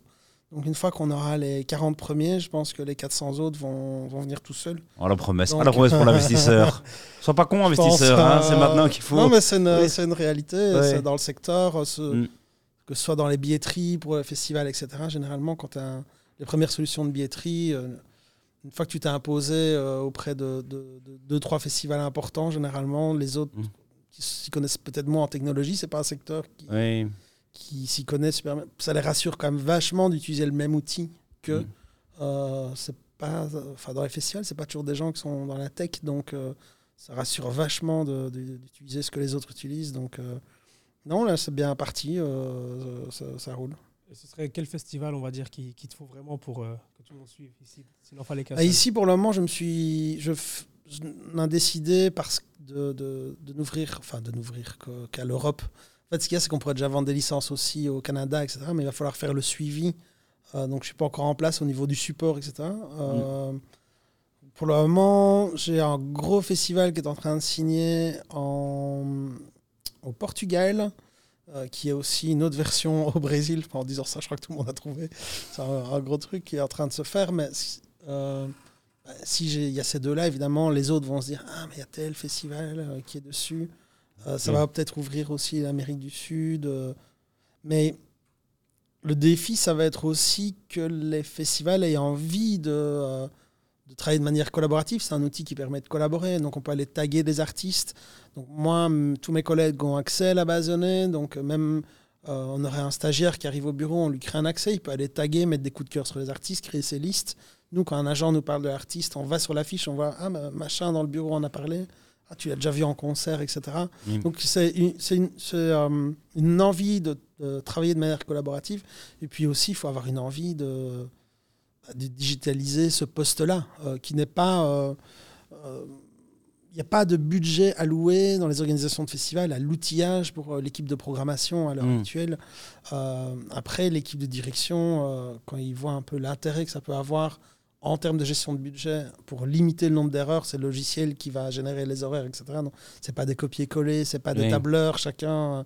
euh, je pense que euh, naturellement, c'est vers ça qu'on va. Tous les, tous, les, tous les postes, à un moment donné, vont avoir un, un outil euh, pour aider à, à faire le boulot. Et celui-là, il a été fait. C'est OK, c'est une méga niche. mais l'outil répond à cette problématique-là. Il le fait bien. Oh là là. J'ai pas de festival, mais je vais quand même signer pour juste. Juste, euh, écoute, tu je peux te faire un devis pour un festival à 1000 euros si tu veux. Comme ça, tu vas Un festival très licence. solidaire, on sera quatre là-bas Ouais, on sur fera le le truc. théâtre, ouais, Il y aura un mec qui a une flûte et Ouais. voilà quoi, mais on, on le tente euh, quand même. On va maintenant aborder la partie euh, sales. On en a déjà beaucoup euh, parlé euh, quand même, mais ici, euh, euh, tu sais, il y a, euh, on a l'envie sur cette chaîne de, de vraiment raconter comment ça se passe, les premières ventes, les premières choses, pour que les gens aussi qui ont envie de se lancer puissent avoir d'expérience, tu vois, et dire ok. Il a fait comme ça, donc on sait déjà que pour être programmateur de Dour, il faut faire un webzine euh, euh, au début dans l'obscurité et après on, on entend ça. Mais est-ce que tu peux euh, raconter, ben, aujourd'hui, je mets ton équipe de sales, c'est toi Il n'y a pas de sales J'ai fait un truc plus. Si, j'ai quand même une équipe. Enfin, j'ai quand même une équipe. J'ai quand même un système. Ok. Ça a l'air très, très intéressant. Il a l'air de pas avoir envie de le lire du tout et on a envie de te fort l'écouter. Ben, raconte un peu le système. Non, je suis pas le. Moi, je suis plus le profil produit que le, pro- que le profil vente. Ok. Je suis un peu un inventeur qui aime bien euh, faire des trucs. Des fois, il- je suis capable de ne pas vendre un truc qui est. euh, Des fois, je suis pas bon pour ça. Ici, bon, j'ai quand même pas mal investi. Je me suis dit, bon, maintenant, t'as pas le choix, il faut y aller. Ouais. Euh, go. C'est pas ton truc, mais Mm. il y a la banque qui vient chercher sur ton compte Ouais. tous les mois. Donc maintenant, euh, tu, sérieux, tu- quoi. tu- Mm. il faut te bouger les fesses. Donc j'ai une base de données bah, de toutes mes relations avec les festivals, évidemment, depuis euh, 20 ans. hein, j'ai mon, j'ai mon réseau. Euh, ce que j'ai commencé, euh, c'est que j'ai ciblé euh, 300, 400 festivals en Europe. Et je leur ai fait un, un envoi avec un outil qui s'appelle euh, Woodpecker, qui est vraiment super. Ça s'appelle un cold email. C'est un peu un email qui fait euh, Hey, salut, euh, machin. Euh, on a développé un outil qui est utilisé par Dour, par Couleur Café, par le Plisken à Athènes, par l'agence export Booker.fm. Est-ce que tu veux euh, qu'on fasse une démo? Si oui, reviens vers moi. Et puis une semaine après, ça renvoie un petit rappel euh, si- s'il a ouvert mais qu'il n'a pas Yes. Euh, et sur cet envoi-là, j'ai plus ou moins 10% de, de retour. Ok. Euh, ce qui est pas mal. Euh, donc j'ai eu, euh, je crois que j'ai une trentaine de personnes à qui j'ai fait des démos là depuis que j'ai lancé ça. J'ai pas encore lancé de nouvelles vagues hein, parce que je suis en train de, de traiter ça parce que j'ai pas d'équipe. J'ai une boîte à Paris qui fait de comment on appelle ça? Enfin ils font plein de choses, mais ils font une espèce de secrétariat de direction mais à la, à la mission. euh, que ça s'appelle The Assistant. Et eux, je, je leur ai créé un, enfin, j'ai créé pour eux et pour moi un HubSpot, qui est un outil qui permet de, de faire tout le suivi euh, client, euh, tout le démarchage. Donc en fait, le mail part du HubSpot et quand ils répondent, c'est la boîte à Paris qui fait tout le suivi avec les clients, euh, qui leur répond, bah, super, merci pour ton retour, voici le lien pour prendre un rendez-vous en visio, ou voici le lien pour... ah, je vois que vous êtes à Eurosonic au festival, à l'Extra sur place, voici le lien pour prendre rendez-vous avec lui sur Eurosonic. Donc il y a des, il y a des euh, démos en présentiel euh, qui ont lieu sur des festivals, et puis il y a des démos euh, en, en visio. Euh, bon, comme j'ai mon boulot à côté, j'en fais pour le moment euh, 3-4 par semaine, je veux dire, des, des démos. Euh, donc là, combien sur, euh, sur 3-4 euh, là, euh, j'en fais, vu que j'en accepte un par mois, donc pour le moment, j'en ai closé, euh, je commence en septembre, j'en suis à 5. Euh, mais je- il va falloir que je sois en ordre pour le mois de mai, euh, et, euh, euh, mai, sep- mai- de mai à septembre, parce que je pense que là, tout, tout va se, se convertir de toutes les démos que j'ai fait maintenant. Parce qu'ils me disent tous, ouais, c'est super, mais là, on est en train de finaliser cette année, attends, parce qu'il faut qu'on se réorganise pour la rentrée. Oui. Euh, donc là, euh, le timing est bon pour faire les démos, parce qu'ils sont en train de mettre ça dans leur budget de l'année prochaine. Ils n'ont pas forcément mis du budget à l'outillage. Mm. Ils doivent faire un peu le travail euh, en interne, de se dire, moi, à la rentrée, on bosse avec ça. Euh, mais la seule question qu'on me pose à la fin du, de la démo, c'est combien ça coûte. Donc les gens sont quand il y a quand même un, un truc un peu waouh de se dire putain ça gère euh, vraiment euh, tout le bazar donc ça se passe assez bien. Donc je m'invente, je le fais comme ça. Euh, pour le moment, il y a juste la finalisation que je dois un peu voir. Donc puis après la, les- les- la boîte d'assistants renvoie les devis, fait le suivi, relance si Ah. jamais euh, Donc eux, c'est pas un vieux pote qui tourne, quoi. C'est vraiment quelqu'un qui va alors faire. euh, C'est une équipe, euh, c'est c'est une équipe qui, euh, selon, euh, qui fonctionne à la tâche, donc c'est complètement scalable. Donc plus je vais avoir des retours, plus eux, ils, vont faire du, du suivi et plus je vais signer aussi des. mm. Et pour le moment, ils gèrent aussi le support. Donc là, j'ai fait un espèce de, de wiki interne avec euh, s'il y a telle question, tu fais ça, s'il y a telle question, tu fais ça. Mm. S'il y a tel problème, ben, tu l'envoies au développeur, tu crées un ticket sur le GitHub. Donc j'ai mis en place toutes des procédures et eux, euh, Dis, c'est très malin quand même tout ça. hein. et eux répondent, ce qui me permet d'avoir toute une équipe de support et toute Oui. une équipe de prospection Oui. sans avoir des masses de thunes et, euh, et qui répondent, ils répondent 5 jours sur 7. Dès qu'il y a euh, un nouveau mail, hop, eux en interne, ils se disent ah bah il y a une nouvelle tâche pour nous, pour Alex et il il y a quelqu'un dans l'équipe qui dit bon Alex c'est bon je la prends sans avoir à, à- à engager quelqu'un full time quoi. Oui. Voilà.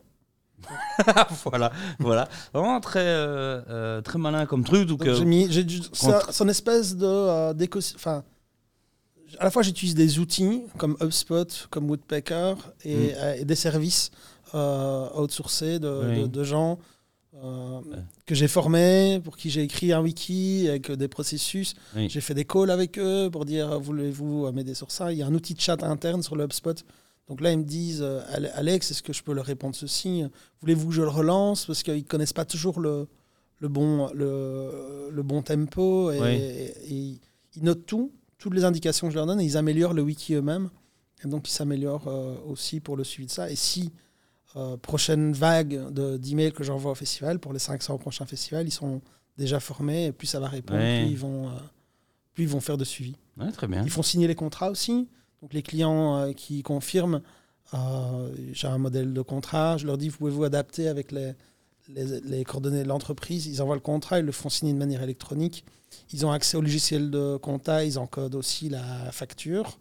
Pour ceux qui souscrivent comme ça, euh, c'est lié au compte en banque, donc ils peuvent voir aussi qui a payé, qui n'a pas payé, donc ils peuvent faire les relances. Euh, donc j'ai un peu automatisé toute cette partie-là avec eux. Voilà. Très très propre. C'est peut-être plus intéressant que le, que le booker.fm. Désolé. Pardon. Encore. Pardon. désolé. désolé. Non, très très bien, très très bien. Euh, et donc, le, à ton avis, c'est quoi euh, pour euh, euh, ton type de cycle dans le futur de vente sera quoi? Tu vas une démo, euh, tu la bookes en septembre. Quand est-ce que tu espères closer tu vois, Comment est-ce que tu vois ça euh, quand ce sera plus les, pre- les premières vagues euh, Tu vas Ah dans bah le non, B2B, après, ça 12, va- 18 mois, tu vas être. Non, à un euh, moment donné, euh, ça va. Il y a des festivals euh, en Australie qui ont lieu en janvier, euh, février, correct. euh, parce que l'été Oui. est inversé. Pareil en Amérique Oui. du Sud. Il y a moyen, il va y a un moment donné, il va y avoir moyen de. de- Mm. Ici, pour le moment, je vis sur l'Europe Oui, et les festivals d'été, qui sont la cible, qui est ma clientèle de base, sur des musiques actuelles. Euh, pour le moment, l'outil, je l'ai pas essayé sur des festivals de musique classique, parce que je n'y connais pas trop. Mm. Peut-être que c'est peut-être moins approprié, mais Mm. euh, donc je suis sur la cible de, de mon réseau euh, que je connais bien et je veux pas aller trop vite. Donc parce que il faut que je suive au niveau de l'onboarding. Peut-être que il y a des fonctionnalités qui vont me demander, on n'a pas pensé parce que les clients de base n'ont pas n'avaient pas besoin de ces fonctionnalités-là. Donc je préfère avoir moins de clients et délivrer que d'en prendre plein et, euh, et que, y a- avoir une mauvaise réputation. L'idée, c'est vraiment de et accélérer dès que je peux, dès que, dès que j'ai les moyens pour le faire. Quel serait, donc on voit que tu délègues beaucoup, tu automatises un maximum, etc. Mhm. C'est vraiment très très bien. Quelle serait la tâche que tu as envie de, bah, de déléguer le moins possible et le plus tard possible Ah, moi, c'est toute la partie euh, conception du projet, tout le pro- tout- toutes les idées, euh, tous les, les nouveaux euh, outils qu'on va mettre en place pour récolter des nouvelles données, euh, euh, tous les outils qu'on va mettre en place de travail sur la base de données pour en générer des nouvelles, des nouveaux outils qu'on va mettre en place pour que le public ou des agents ou des agences de booking ou autres puissent aller interagir avec la base de données, soutirer des infos, mais aussi la nourrir. Moi, c'est tout ça qui m'intéresse. comment on va faire évoluer, nourrir cette base euh, générer de la nouvelle donnée et créer des nouveaux services basés sur cette donnée-là, peut-être pour des use cases. Donc, euh, suite, à, suite à un article qui est paru dans la presse ce week-end, j'ai des boîtes qui bossent plutôt dans les médias qui me contactent. Ils aimeraient bien euh, se connecter à la base de données pour euh, optimiser des campagnes de, de marketing sur, sur, de la, sur des données musicales. Le problème, c'est que tout devient hyper de niche. Quand tu travailles dans une grosse agence média, il faut s'y connaître en sport, il faut s'y connaître en musique, il faut s'y connaître en environnement. Et en Mhm. fait, il n'y a pas de base qui est balèze sur tout. Donc, il y a aussi toute un, une possibilité. Donc, là, l'API, euh, je l'ai ouvert pour euh, certains clients. Donc, euh, j'ai un portail API qui est aussi un autre euh, moyen de développer euh, euh, le business. Donc là, la base elle est dans le cloud. J'ai des cloud functions qui permettent de l'interroger. Donc là aussi, c'est tout escalable. Euh, donc ça ouvre beaucoup de portes euh, pour, pour des outils à, à- l'avenir. Peut-être qu'on fera un chat GPT de la programmation. euh, Putain, je suis Tu sûr. pourras dire. euh, En tout cas, ton premier investisseur, il va attendre trois mois, puis après trois mois, il dira Ok, alors Alex, euh, pour le chat GPT de programmation, comment est-ce que ça, ça ben marche voilà, euh, tu, as, tu as déjà programmé. J'ai déjà programmé tel artiste, tel artiste et tel artiste. Très très bien. Et donc, tu vas lever, hein, parce que, va- tu, tu vas chercher un partenaire financier. Euh, comment tu vas scaler ton, ton département sales? Tu vas rester avec toi, The Assistant, ou tu dois. Euh, et comment tu vois cette équipe de sales? Non, il va falloir euh, avoir des personnes, euh, selon le nombre de démos à faire, qui sont capables de faire des démos efficaces en visio, en une heure, comme je le fais. Euh, ça, ça va être un des éléments. Il va falloir avoir quelqu'un, moi ça je vais continuer sans doute à le faire, aller sur les festivals conférences pour parler du, du logiciel. Mm. Euh, de toute façon, j'y suis quand même naturellement parce que c'est c'est mon secteur, donc là je vais continuer à le faire aussi. Mais ça peut être intéressant. Euh, J'ai déjà fait sur le 50 Lab. Euh, Mathieu était venu pour m'aider à faire les démos, etc. Et lui, en bossant sur l'UX et euh, devoir vendre l'outil, être en face des clients, voir leurs questions, ça l'aide aussi à s'améliorer. Donc c'est aussi Mm. intéressant que de mettre des fois euh, sur, euh, sur, sur des réunions comme ça euh, des gens qui bossent sur d'autres secteurs. Donc ça va être principalement aller sur tous les festivals conférences euh, et aller euh, oui, faire de la prospection en ligne par email. Ça va être principalement ça, ouais. Très, très, très propre. Euh, sur les sales, t'as encore une question ou pas? Justement, moi, j'ai vraiment aimé parce que généralement, on a, on a toujours l'impression que dans ce monde artistique, Mm. euh, le côté sales est vraiment négligé, mais toi, c'est vraiment. euh, euh, Petit check à Julien, petit check à Julien. Non, mais c'est vrai. Ce qu'il y a, c'est que en- je crois que j'ai fait informatique parce que je suis très paresseux. J'adore développer des solutions pour euh, en faire moins euh, et passer beaucoup de temps à ça. Donc, du Mm. coup, j'en fais beaucoup. Mais euh, aussi pour les sales, c'est pas un truc que j'aime bien. Donc, je me suis dit, bon, alors comment est-ce que je vais automatiser ça? Et c'est là que j'ai trouvé euh, cette, ce, ce mix de HubSpot, Woodpecker et The Assistant Mm. et qui gère toute la partie à part l'heure de démo que je fais moi-même à l'heure actuelle. Et puis je crois que c'est plus fort pour les clients de parler de pourquoi on a créé le produit, montrer les démos. Puis ils voient, ensemble, ils voient aussi qu'ils ont quelqu'un qui connaît leur taf, parce qu'il le fait aussi, et pas juste quelqu'un de la tech qui a développé un truc. J'ai rien contre les gens qui sont que de la tech, mais c'est quand même plus fort de, bah, de montrer qu'il a été développé pour répondre à un problème et qu'on l'utilise au quotidien. Et on parle un peu d'égal à égal, et c'est beaucoup plus fort dans, dans la démo, je pense. Quoi. Mm. Propre, propre. Yes, on va maintenant passer à une autre euh, rubrique. Euh, Ma préférée, ça va soit être un flop intercontinental, soit une réussite. Moi, je suis sûr sur la réussite. Euh, on a fait un team building en équipe il y a quelques semaines. Euh, ne sachant pas comment euh, s'organiser ce genre d'activité, euh, j'ai regardé sur Internet. Ouais. Et je suis tombé sur un site. Chat GPT. Euh, ça avant ça, malheureusement. Ça avant ça. Ça avant ça, sinon j'aurais fait ça comme, Ouais. un, comme, un, comme un type fainéant. Et je suis tombé sur les 100 questions, tu vois, pour Icebreaker pour un team building. C'est pour ça que tu as mis deux heures et demie à les découper. Exactement, euh, il y en a 100. Euh, Ouais. Des questions normales, parfois des questions de l'espace. Euh, mais j'ai adoré euh, la gênance que ça provoquait dans mon équipe. J'ai envie de le faire avec toi. Est-ce qu'on a des jokers aucun. Aucun. Aucun. Aucun. Bah, je dois tout bouger moi maintenant. On va te passer ça. Alors, comme on est pour la planète et qu'on n'a pas su. répond l'un après l'autre ou il y a que moi? Il n'y a que toi. Euh, on va commencer avec que toi. Tu pourras à un moment, tu peux dire. Et donc, euh, euh, c'est du recto verso. Donc, tu peux choisir euh, Ah. euh, la question parce que j'ai pas su enlever le recto verso à l'impr- l'impression. C'est pas un choix et, et pas tout le temps. Et donc, euh, donc voilà. Tu, tu lis les questions à voix haute, les deux. Comment ça? Si vous deviez manger un crayon, de quelle couleur serait-il? Putain, c'est ma question préférée. C'est ma question. Ah. Alors, ça, vraiment, c'est incroyable. Cette question-là, elle est folle. Et tu l'as en premier, mais cette émission est incroyable. Puis l'autre, les plus classiques. Non, non, mais quand, attends, la dis pas, la dis Ouais. pas, la dis pas. Donc, tu peux la redire parce que j'ai coupé malheureusement ta question. Ah, si vous deviez manger un crayon, de quelle couleur serait-il? Ra- Raconte. Je crois que j'hésite entre le bleu et le rouge. Pourquoi? Parce que j'aime bien le bleu quand même. Mais, mais le rouge, c'est la j'ai eu un crayon rouge qui m'est venu en tête quand j'ai lu le mot crayon, alors qu'il n'était Mm. pas rouge. Hmm, Je me suis dit, donc c'est celui-là que je dois manger. Mais Ouais. si je dois réfléchir à la couleur préférée, c'est le bleu. Ouais. Donc, euh, je crois peu de temps pour réfléchir. T'as 10 secondes. T'as 10 secondes. Mais après, t'inquiète, il n'arrive pas le crayon. hein. C'est pas. Non, en fait, c'est pas le manger. euh, ouais, non, allez, on va aller sur la, sur la, la première image qui m'est venue en tête, le rouge. Incroyable. Tu peux prendre une autre. euh, Ouais, parce que l'autre question était nulle de toute façon. Putain, ma question préférée.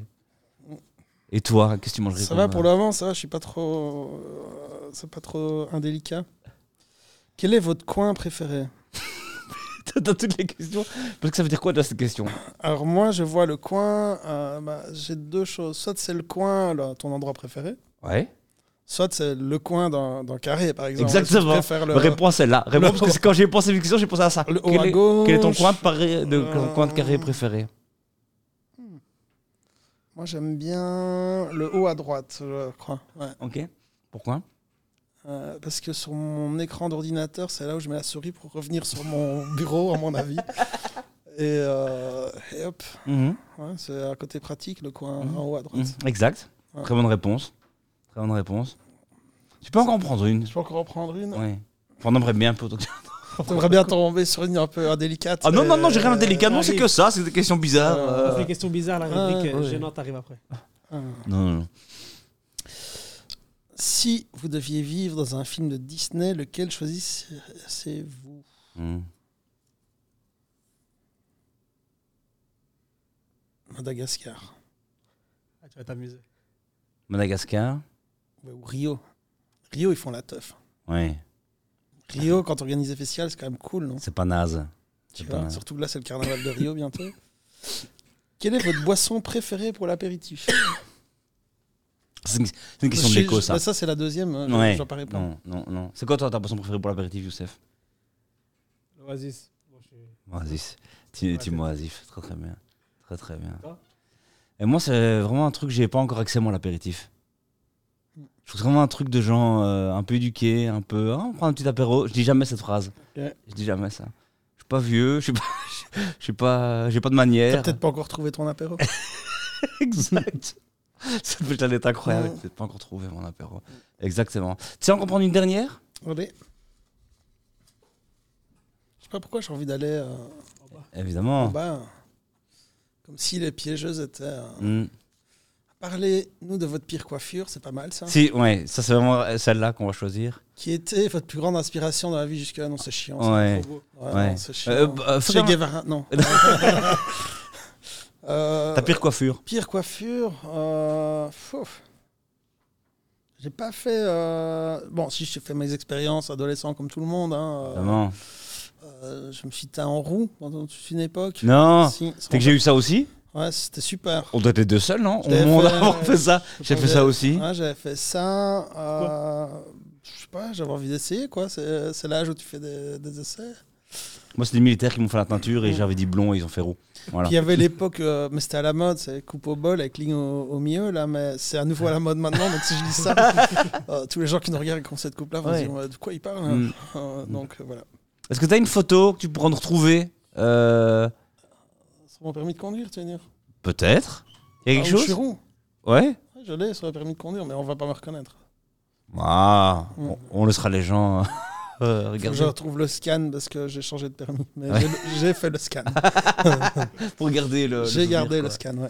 Nickel, cool, cool. Mais écoute, on a appris beaucoup sur toi. Donc, coin supérieur droit du carré. Ouais, très important. Euh, couleur. Crayon rouge. Euh, non, bleu ou rouge Je sais plus ce que j'ai dit. Rouge. Rouge. dit euh, Rio. Rio. euh, euh, le Disney. Et. La coupe, au- Et la coupe. au bol. Et la, et la Roux. coupe au bol rousse. Ouais, c'était pas les deux en même temps. Ouais, ouais. Ouais, Non, non, mais tu sais choisir évidemment. T'es un, risque, quoi. Je pense qu'on te connaît beaucoup mieux maintenant qu'avant cette rubrique et c'est intéressant. Super. Je pense, qu'on va la garder. Euh, Youssef, maintenant, un, interrogatoire pour toi? Ça va parfait. Donc on va, on va faire la nouvelle rubrique. C'est vraiment la minute, la minute gênante ou la minute vérité. Tu, choisis, tu choisiras le nom. Euh, c'est la première fois qu'on le fait avec quelqu'un. Donc, euh, Ok, je peux toujours partir. La porte est fermée. La porte est fermée. Euh, ouais, j'avais noté la minute popcorn. Ok. Euh, non, tu fasses le chrono Ouais. On a, t'as une minute maximum. Sache que tu seras en compétition avec tous les, tous les nouveaux invités. J'ai rien préparé, hein, je sais pas du tout. Ouais, de toute façon, euh, Tous les invités seront comme ça et on fera de toute façon. Ok. Ouais. ouais, mais si c'est la même question pour tous, ou- comme je suis le Ah, premier. t'inquiète pas, à chaque fois, à chaque fois il y aura des ok, questions. ok. Quand tu 3, 2, 1, c'est parti. Ton plus gros cachet. Mon cachet. Plus gros montant que tu as, facturé. Ah, euh, Sur une année Plus grosse facture que tu as Ah, envoyée. sur Booker Euh, Non, on est à. Le plus gros, ça doit être 20 000. Ton premier salaire, j'enchaîne, on, on commentera après. Ah, premier salaire, c'est 1000 euros. Ton pire client. Là, sur, euh, sur Dour. Ouais, j'ai pas un pire client. Euh... Ce qu'il y a, c'est que j'ai eu qu'un client pendant 25 ans, donc euh, c'est à la fois le meilleur et le pire, quoi. Ou le pire artiste. Euh, pire artiste à Saproki. Hein. Et le meilleur? Bah, À Saproki, il n'est jamais venu. et Il, m'a fait- il est alors en prison, il m'en a fait. il m'en a fait euh, je l'ai négocié trois fois d'affilée. Finalement, il n'est jamais venu. Enfin, c'est- et le meilleur, euh, bah, celui qui me vient en tête, bah, c'est l'histoire du sac qu'il faut. Là, c'est Ibrahim Malouf qui appelle pour venir lui-même. Ça, c'est une belle histoire. C'est c'est déjà fini? Ah, ça passe vite. 4. Ah, c'est- Tu sais quoi, on lance une minute. On lance une minute. On Ah, relance une j'avais pas minute. compris. euh. On le refait. Oui, parce qu'au début, c'était. euh, on a eu 20 secondes sur la première question. En fait, le cachet, le problème, c'est qu'à Dour, on paye des cachets artistiques. Je savais pas si c'était mon cachet euh, pour moi ou le cachet euh, d'artiste. c'est pour moi. Exact, exact. Voilà. On le refait, on se relance On réessaye Ouais, Nickel, on fait- Une minute, c'est parti. Euh, le meilleur entrepreneur, entrepreneur que tu connaisses en Belgique? Euh, pff. Euh, Mon frère. Ah, c'était beau. Je m'attendais à Mathieu, mais bon. Euh, si tu recommences de zéro, tu vas dans quelle boîte? De zéro. euh, Non, je crois que je retournerai à Dour. C'était super. Ok, euh, un, un pays autre que la Belgique pour vivre. Ah, peut-être, j'ai dit que je le ferais pas, mais peut-être quand même la France, parce que j'ai quand même tous mes clients là pour le moment. Hey Pardon, pardon. Ouais, ouais, je sais, mais j'ai dit que j'irai jamais en France, mais bon. Un entrepreneur sur lequel tu investirais pour le futur. Hmm, Moi? Non, je je sais pas. Regarde, regarde ça, regarde ça. Garde, Je sais la pas, garde. je sais pas. Accepté. Euh, ton plus gros défaut?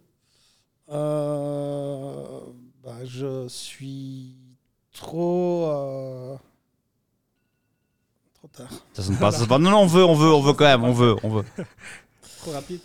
Non, pas trop rapide. C'est que je réfléchis trop des fois. Voilà. Parfait. Nickel, nickel. Est-ce qu'il a réussi euh, cette épreuve? Faudra qu'on la travaille. On mettra un chrono qui, qui mettra un peu plus de pression parce que là, c'était trop mignon. euh, Il n'y avait pas de pression. C'est vrai, ah oui, il faudrait un, un truc qui s'affiche, quoi, que tu vois le. le- Mais je n'avais pas compris qu'il fallait que je réponde à une, à une mitraillette de questions euh, de manière hyper rapide. J'étais vraiment pas prêt, psychologiquement parlant.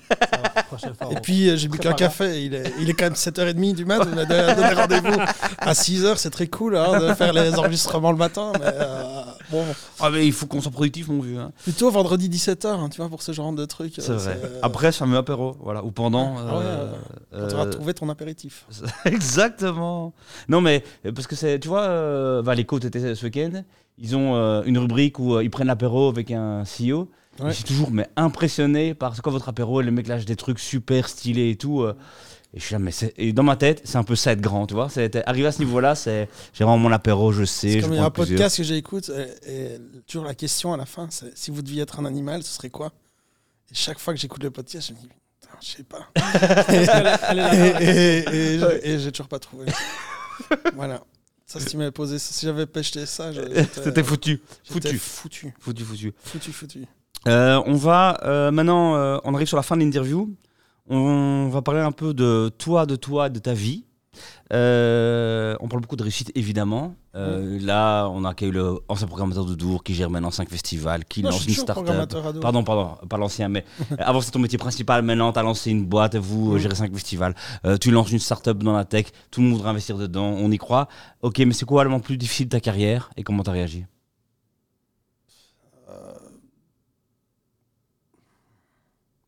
Tu nous regardes, mais nous, on- en fait, on sait pas vraiment. Non, les moments. Quand t'as quitté, quand, quand t'as quitté Dour full time? Bah, quand j'ai quitté Dour full time, c'est vrai que c'était une décision euh, qui n'était pas facile euh, bah, parce que je, bah, je suis là depuis que j'ai euh, 17 ans. J'ai passé plus de temps euh, à bosser pour Dour euh, qu'à ne pas bosser pour Dour. Mais en même temps, c'était assez exaltant euh, parce que ça ouvrait plein d'autres portes. Quoi. Mm. Euh, c'était dur de le, de, de le dire, de le formaliser, mais en même temps, après, ce que je ne m'attendais pas, c'est que Carlo nous a dit euh, Ok, vous montez votre boîte, mais euh, on veut être votre premier client. Donc, euh, donc on a quitté Doux et puis on a pu quitter. On a un peu fait un, un divorce cohabitation légale en même temps. je ne sais pas.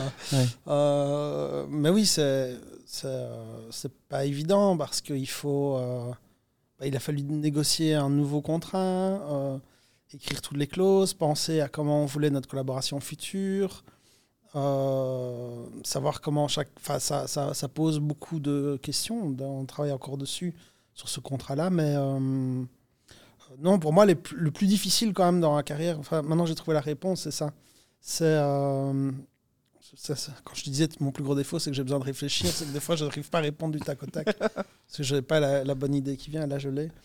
Euh, bah, c'est la partie négocier le contrat, quand même se vendre, valoriser ce que tu fais. Euh, j'ai un profil un peu atypique qui est entre euh, bah, la partie créative, la partie logique, la partie informaticien, la partie créatif, etc. Valoriser ça auprès de clients, de dire je vais demander autant pour euh, me, euh, je sais pas, pour me, pour me faire euh, rémunérer alors qu'on est dans un secteur où il n'y a pas des masses de thunes. La culture, ça peut paraître des fois arrogant de, de demander ça, mais quand on regarde des fois le boulot, enfin, le boulot qui est fait, et est-ce que ça peut amener pour le festival, etc. Tu regardes ça de l'extérieur, tu mettrais ça dans une autre, dans un autre secteur, bah, on- personne ne trouverait ça déconnant. Ce que je trouve difficile, oui, c'est ça, c'est de, faire valoriser son boulot, mais pas que pour moi, hein, de manière générale, dans la culture, il y a beaucoup de gens qui travaillent, qui font du bénévolat, qui font euh, euh, des choses par, euh, pour des valeurs, plus que pour, euh, que pour faire des thunes, et arriver à valoriser ça sans être arrogant, c'est souvent les trucs où, où tu es souvent en doute, tu te dis, ouais, est-ce que j'ai fait le con, est-ce que j'ai demandé de trop, est-ce que j'ai Yes. été, Ça, c'est vraiment la partie la plus difficile pour moi, en tout cas. Et comment tu fais? Justement pour euh, Bah, j'apprends, je fais ces erreurs, j'essaye de, de repositionner les trucs différemment, mais c'est pareil dans la vente pour Booker. Euh, la manière de- d'amener le devis, la manière de présenter les choses euh, a un impact aussi sur, Mm. le, sur la conversion. C'est pas le truc sur lequel je suis le, moi le plus à l'aise. Je, je préfère trouver des solutions et bosser des produits. Après, ça fait partie du truc. Tu peux pas avoir un business si tu n'arrives pas à, à- à vendre ton service, tes prestations ou les outils, euh, etc. Et pour moi, c'est vraiment la plus grosse difficulté que j'ai. ouais. Ok. C'est quoi le. Est-ce que tu as dû faire de sacrifices dans ta vie professionnelle? Quoi comme un sacrifice? ou dans ta vie euh, Oui, bah, de toute façon, euh, comme une fois que tu, t'aimes- quand tu aimes bien résoudre des problèmes, une fois que tu as une idée en tête, tu vas passer un week-end à ne pas dormir et, et coder. Et, ouais. Et on se fait engueuler à la maison parce qu'on n'est pas assez présent, mais je crois que c'est propre à, à toute personne qui a une idée en tête et qui a envie de la réaliser. Euh, Mm. C'est vrai que j'ai tendance à beaucoup travailler parce que j'aime ça. Euh, J'aime bien m'occuper, j'aime bien les projets sur lesquels je bosse. Moi, je suis quelqu'un qui aime bien faire avancer les projets, donc euh, bah, Dours, c'est comme un projet hyper excitant. Euh, Quand je suis à fond dans la prog avec l'équipe, je m'éclate quand même.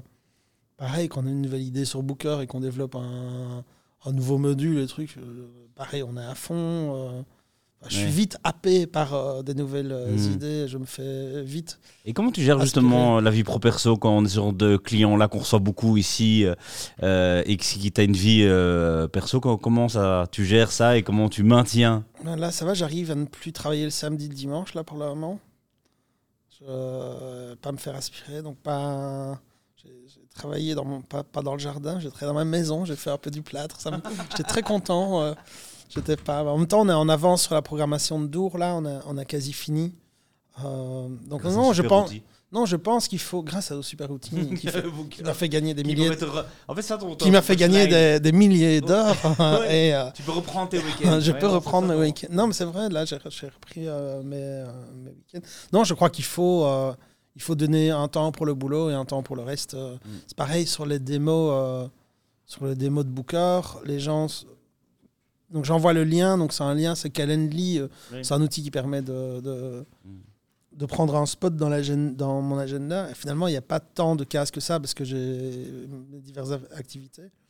En même temps, voilà, j'ai décidé de ne pas me mettre des rendez-vous jusqu'à 22h et, de limiter. En fait, je, pareil pour le reste, il faut organiser son temps. Donc, un- je donne mon temps pour Curated By, il y a mon temps pour Booker, il y a mon temps pour, euh, pour moi. Après, j'y arrive quand même pas. hein, mais, euh, je- Euh, en tout Mais cas, c'est si ce que. je- c'est- euh, voilà, si, euh, si ma femme m'entend, elle rigolerait. Justement, par rapport à tout ça, en fait, on voit que tu es sur euh, plusieurs trucs. Euh, en termes de. Si tu pouvais me donner deux, trois compétences qui, pour toi, t'ont amené jusque-là. Euh, ben, moi, c'est bah, c'est mon côté. euh, moi, c'est je suis bien organisé. Euh, moi, J'aime bien la stratégie. Euh, faire un festival, bah, c'est une stratégie à renouveler sans cesse parce que euh, les données changent, il y a des concurrents qui arrivent, il y a les goûts musicaux changent. ça change tout le temps en fait. Donc, faire un festival, c'est toujours un peu excitant, c'est toujours un nouveau problème à, à régler. Et, donc, et pour la partie. Partie. date- Non, j'aime bien trouver des solutions. Je suis curieux, j'ai toujours envie de trouver des solutions. quoi. C'est comme ça. C'était mon moteur, ouais. C'est mon moteur. Ta plus grosse fierté, c'est quoi? Euh, ben, c'est d'avoir une équipe euh, où ils sont tous. euh, ils ont l'air d'être tous heureux d'être là. Euh, et euh, voilà. C'est Arriver au bureau et d'être avec des gens avec qui j'aime bien bosser et qui j'aime bien passer mes journées. J'ai pas envie de voir le boulot comme un truc euh, uniquement. euh, J'ai envie de travailler sur des. C'est un peu euh, le gamin qui. C'est ma vision du boulot, quoi. J'ai envie d'être dans des espaces où je me sens bien, avec des gens que j'aime bien, sur des projets qui m'éclatent, en fait. Ma fierté, c'est d'avoir réussi à faire ça. J'aime bien les projets sur lesquels on bosse et j'aime bien no- notre équipe. Quoi. Pas si mal. C'est quoi tes objectifs perso? Rien foutre, quoi. Comme tout le Pour monde. l'instant, c'est raté. Ah, J'arrive pas, mais travaille- j'y travaille beaucoup. Ok, c'est pas mal, c'est pas mal. Euh, Est-ce quelque chose dont tu as honte dans ton parcours? Honte dans le parcours. euh, Non, j'ai décidé de pas avoir honte. J'ai commencé à faire de la radio à 14 ans. J'ai toujours les cassettes euh, avant de faire le magazine. C'est ça qu'on veut, avoir comme extrait d'archives. Où, ça qu'on- ouais, où j'ai pas mué, où je, je reçois des groupes et j'ai fait des interviews où j'ai rien préparé. euh, euh, c'était un peu euh, bizarre, mais en même temps, je me suis dit, toujours dit, et j'essaie de, le- c'est ça que je dis aussi à mon beau-fils. euh, c'est quoi, mec Fais juste de ton mieux avec les capacités que tu as aujourd'hui. Puis même si c'est gênant plus tard, tu t'en fous, tu auras juste tout donné à ce moment-là avec ce que Mm. tu étais capable de faire. Donc du coup, y a, tu, tu oublies un peu les trucs gênants, tu dis, bah Mm. non, j'étais naze, mais en fait j'ai quand même tout donné, quoi, et je l'ai tenté, donc voilà. À tout donner, le mec préparait, préparait même pas ses interviews. Si je préparais mes donné, interviews, mais bon, je sais pas si j'étais, je sais pas si j'ai du talent pour interviewer. Je crois que c'est juste ça. Mais Quand tu avais 14 ans, euh, j'ai envie de re- me remettre dans cette tête-là. Mm. Quelles, étaient tes, tes aspirations? Tu, tu voulais devenir quoi? Qui? Bah, c'est pareil qu'aujourd'hui. En fait, je voulais partager de la musique, je voulais partager des découvertes. Euh, donc, je là, il y a- dans le journal de- communal, il y avait une petite euh, annonce. Tu as entre 7 et 77 ans, tu veux faire de la radio Contacte-nous. Et donc, moi, j'ai contacté le gars, il s'appelait Marc. Il s'appelle toujours Marc d'ailleurs. J'ai appelé Marc. Et ça a fait délirer qu'un mec de 13 ans dise euh, Ouais, moi, je suis chaud, donc j'ai fait un test dans, dans le studio B. euh, et puis, j'avais mon émission qui s'appelait Rock Attitude. Oh là là, Ouais. Très très propre. Rock Attitude, puis qui est devenu Nameless, hein, puis qui est devenu le- le- l'émission radio. Mais j'ai toujours tous les mini-disques et toutes les cassettes de ça. euh, mais euh, en même temps, c'est ce qui m'a fait rencontrer les premières personnes dans le milieu euh, culturel, parce qu'en faisant des interviews, tu commences à demander des passes parce que tu parles à la radio des festivals. Donc c'est aussi grâce à ça finalement que j'ai pu euh, être en contact avec euh, le festival de Dour. Et euh, en fait, quoi que tu fasses, que ce soit gênant ou pas, ça t'ouvre quand même des portes pour d'autres choses. Quoi. Ce qu'on conseille maintenant à tous les gens qui veulent se lancer dans un secteur qu'ils connaissent pas, Mm. créer un podcast. Il y aura deux spectateurs, on s'en fout. Ouais. Et book plein de gens pour faire un podcast, Voilà. les rencontrer, les gens ils aiment bien parler devant un micro et bim, c'est une façon de faire, euh, euh, de connaître un secteur où euh, t'as pas. été- Ouais, bah, il après, faut, il faut y aller. De toute façon, c'est euh, comprendre un secteur. euh, ouais, c'est ça, il faut aller dedans, il faut rentrer dans ce réseau-là. et qu'on C'est pareil, c'est propre à tout business, ça. hein. Top. Le, hum, On va passer maintenant sur la dernière, dernière, dernière partie. Ok. Euh, on va un peu parler de la Belgique. C'est toujours la partie la moins facile pour, pour nos invités, on va pas se mentir. Donc t'inquiète si euh, t'es pas, euh, tu connais pas les réponses à toutes les questions, mais est-ce que tu as une startup préférée en Belgique aujourd'hui? Une quoi? Tu as une startup préférée, une startup qui exécute, tu trouves putain ça c'est vraiment une exécution au top. Euh, très bonne idée, bonne exécution, beau projet. Belle dis pas équipe. Booker. hein. Hmm. N'utilise pas beaucoup d'outils belges, euh, malheureusement. D'ailleurs, euh, Overloop est un- une alternative à Woodpecker, comme ça tu sais, c'est des Belges. Si tu Ah. veux. euh, Euh, Woodpecker, ils m'ont quand même bien. Je vais essayer. Overloop. Overloop. Non, dans les outils que j'utilise, qui m'a quand même bien changé la life et où tu peux pas. dans les outils belges, j'utilise les outils de compta évidemment, parce que tu peux pas prendre un outil Exact. scandinave ou. euh, Ouais. et, euh, j'ai demandé à ChatGPT, il a toujours pas compris le système fiscal belge. euh, euh, Il y a quand même des limites à l'intelligence artificielle. Non, j'utilise deux logiciels, mais celui que je préfère, c'est c'est Falco par une boîte liégeoise qui s'appelle Horus.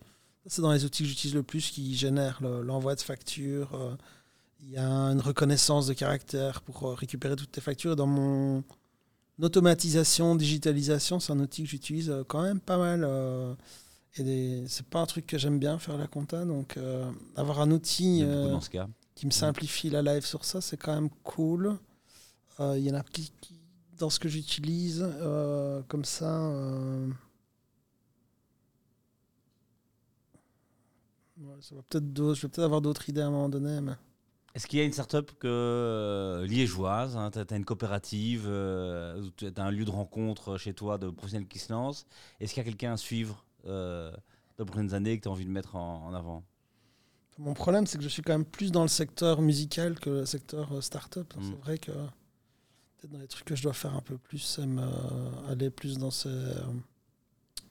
Mais à Liège, hein, comme ça. euh, N'importe où, hein, mais je disais peut-être que c'est là où, euh, qui est passé par ta coopérative, qui a euh, un projet. Et c'est même pas une start-up, hein, des gens qui, des jeunes qui se lancent. Non, euh, ceux que je suis, enfin, c'est comment c'est eFounders. Ils Mhm. eux, ils ont la boîte à, la boîte est en France, mais c'est des Bruxellois quand même. C'est des Français qui C'est sont des venus Français. pour des raisons Ah. euh, de l'amour du pays, de la fiscalité, Ah. pour les grandes fortunes. Ça va, alors je ne peux pas les Euh, citer. Non, mais j'utilise pas mal d'outils aussi quand même qui viennent de là. Il y a quand même de, crédibilité, il- ouais, il y a quand même. Euh, quand tu regardes Front euh, et Yes. tous ces trucs-là, c'est quand même bien fort. Mm. Non, comme ça, euh, je suis désolé, mais je suis pas. euh, Pas de souci. Est-ce que tu as des parts dans une boîte? Est-ce que tu as investi dans une euh, boîte euh, Ouais, j'ai des parts dans. Bon, dans notre coopérative immobilière à Liège, évidemment, Mm. et dans mes boîtes. J'ai des parts dans Three Words. Ça vous dit quelque chose? Pas du tout. Euh, C'est une boîte qui a cartographié la Terre entière par mètre carré et qui a donné à chaque carré trois, trois mots. Donc, par exemple, ici, on est à euh, Terre, Soleil, euh, Ananas. Par exemple, Ok. ici.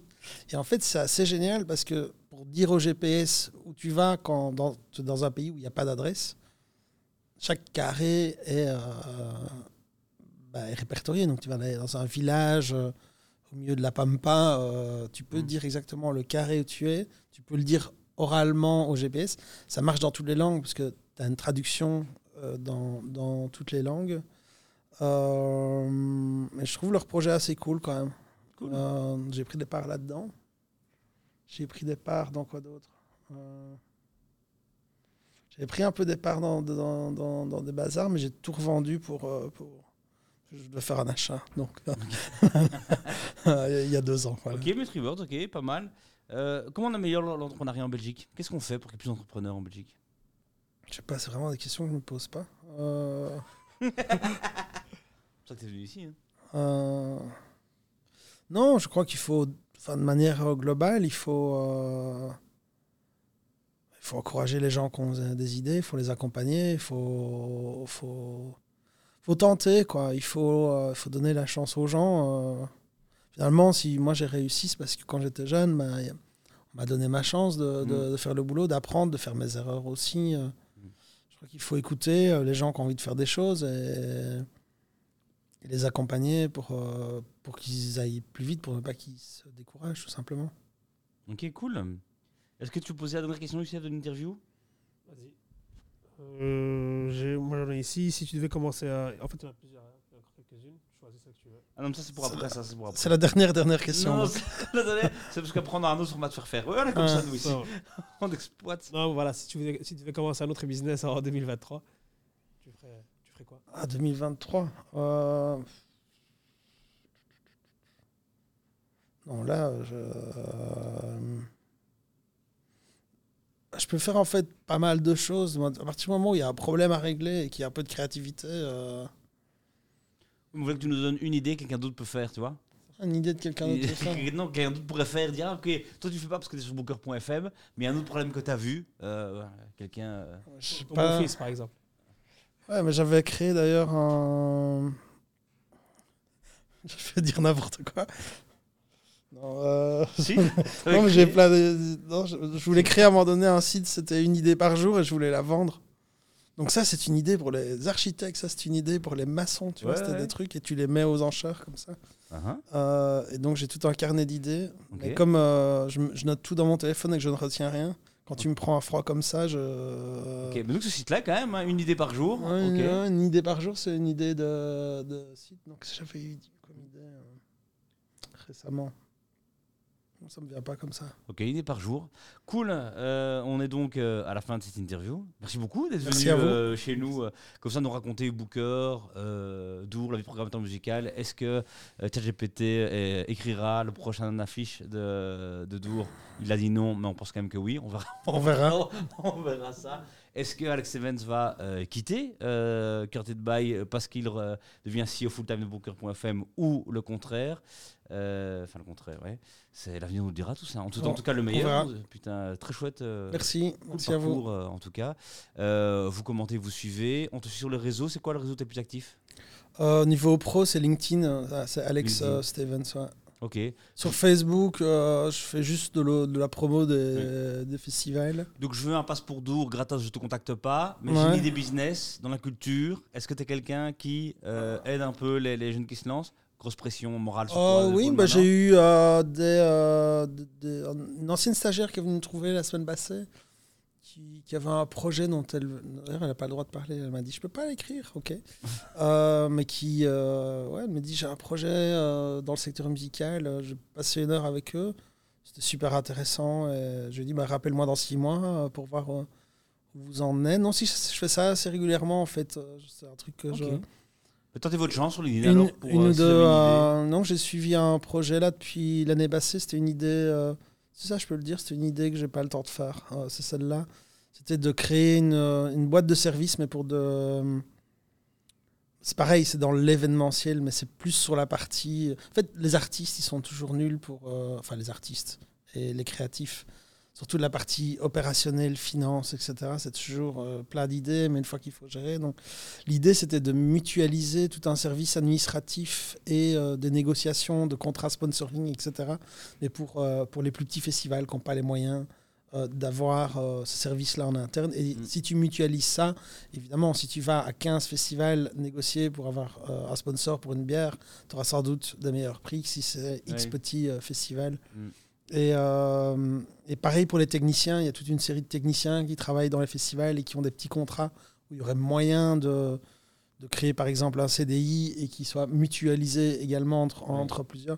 Et là, j'ai accompagné, j'ai accompagné, j'ai pas mal discuté avec lui. euh, non, si j'aime bien faire ça en fait. C'est un truc que je pourrais faire aussi euh, euh, dans une autre vie. euh, ouais, ça ça Ouais, m'éclate à- bien. À 60 ans, quoi. Cool. Bah, De contacter Alex si vous avez une très bonne idée, hein, évidemment, euh, sur LinkedIn pour voir si euh, il n'a pas une heure euh, pour vous. Euh, bah, que tout le monde portez-vous bien. On se retrouve au prochain épisode dans le salon, quoi. Très bientôt. À plus. Au revoir. Merci. Merci Alex.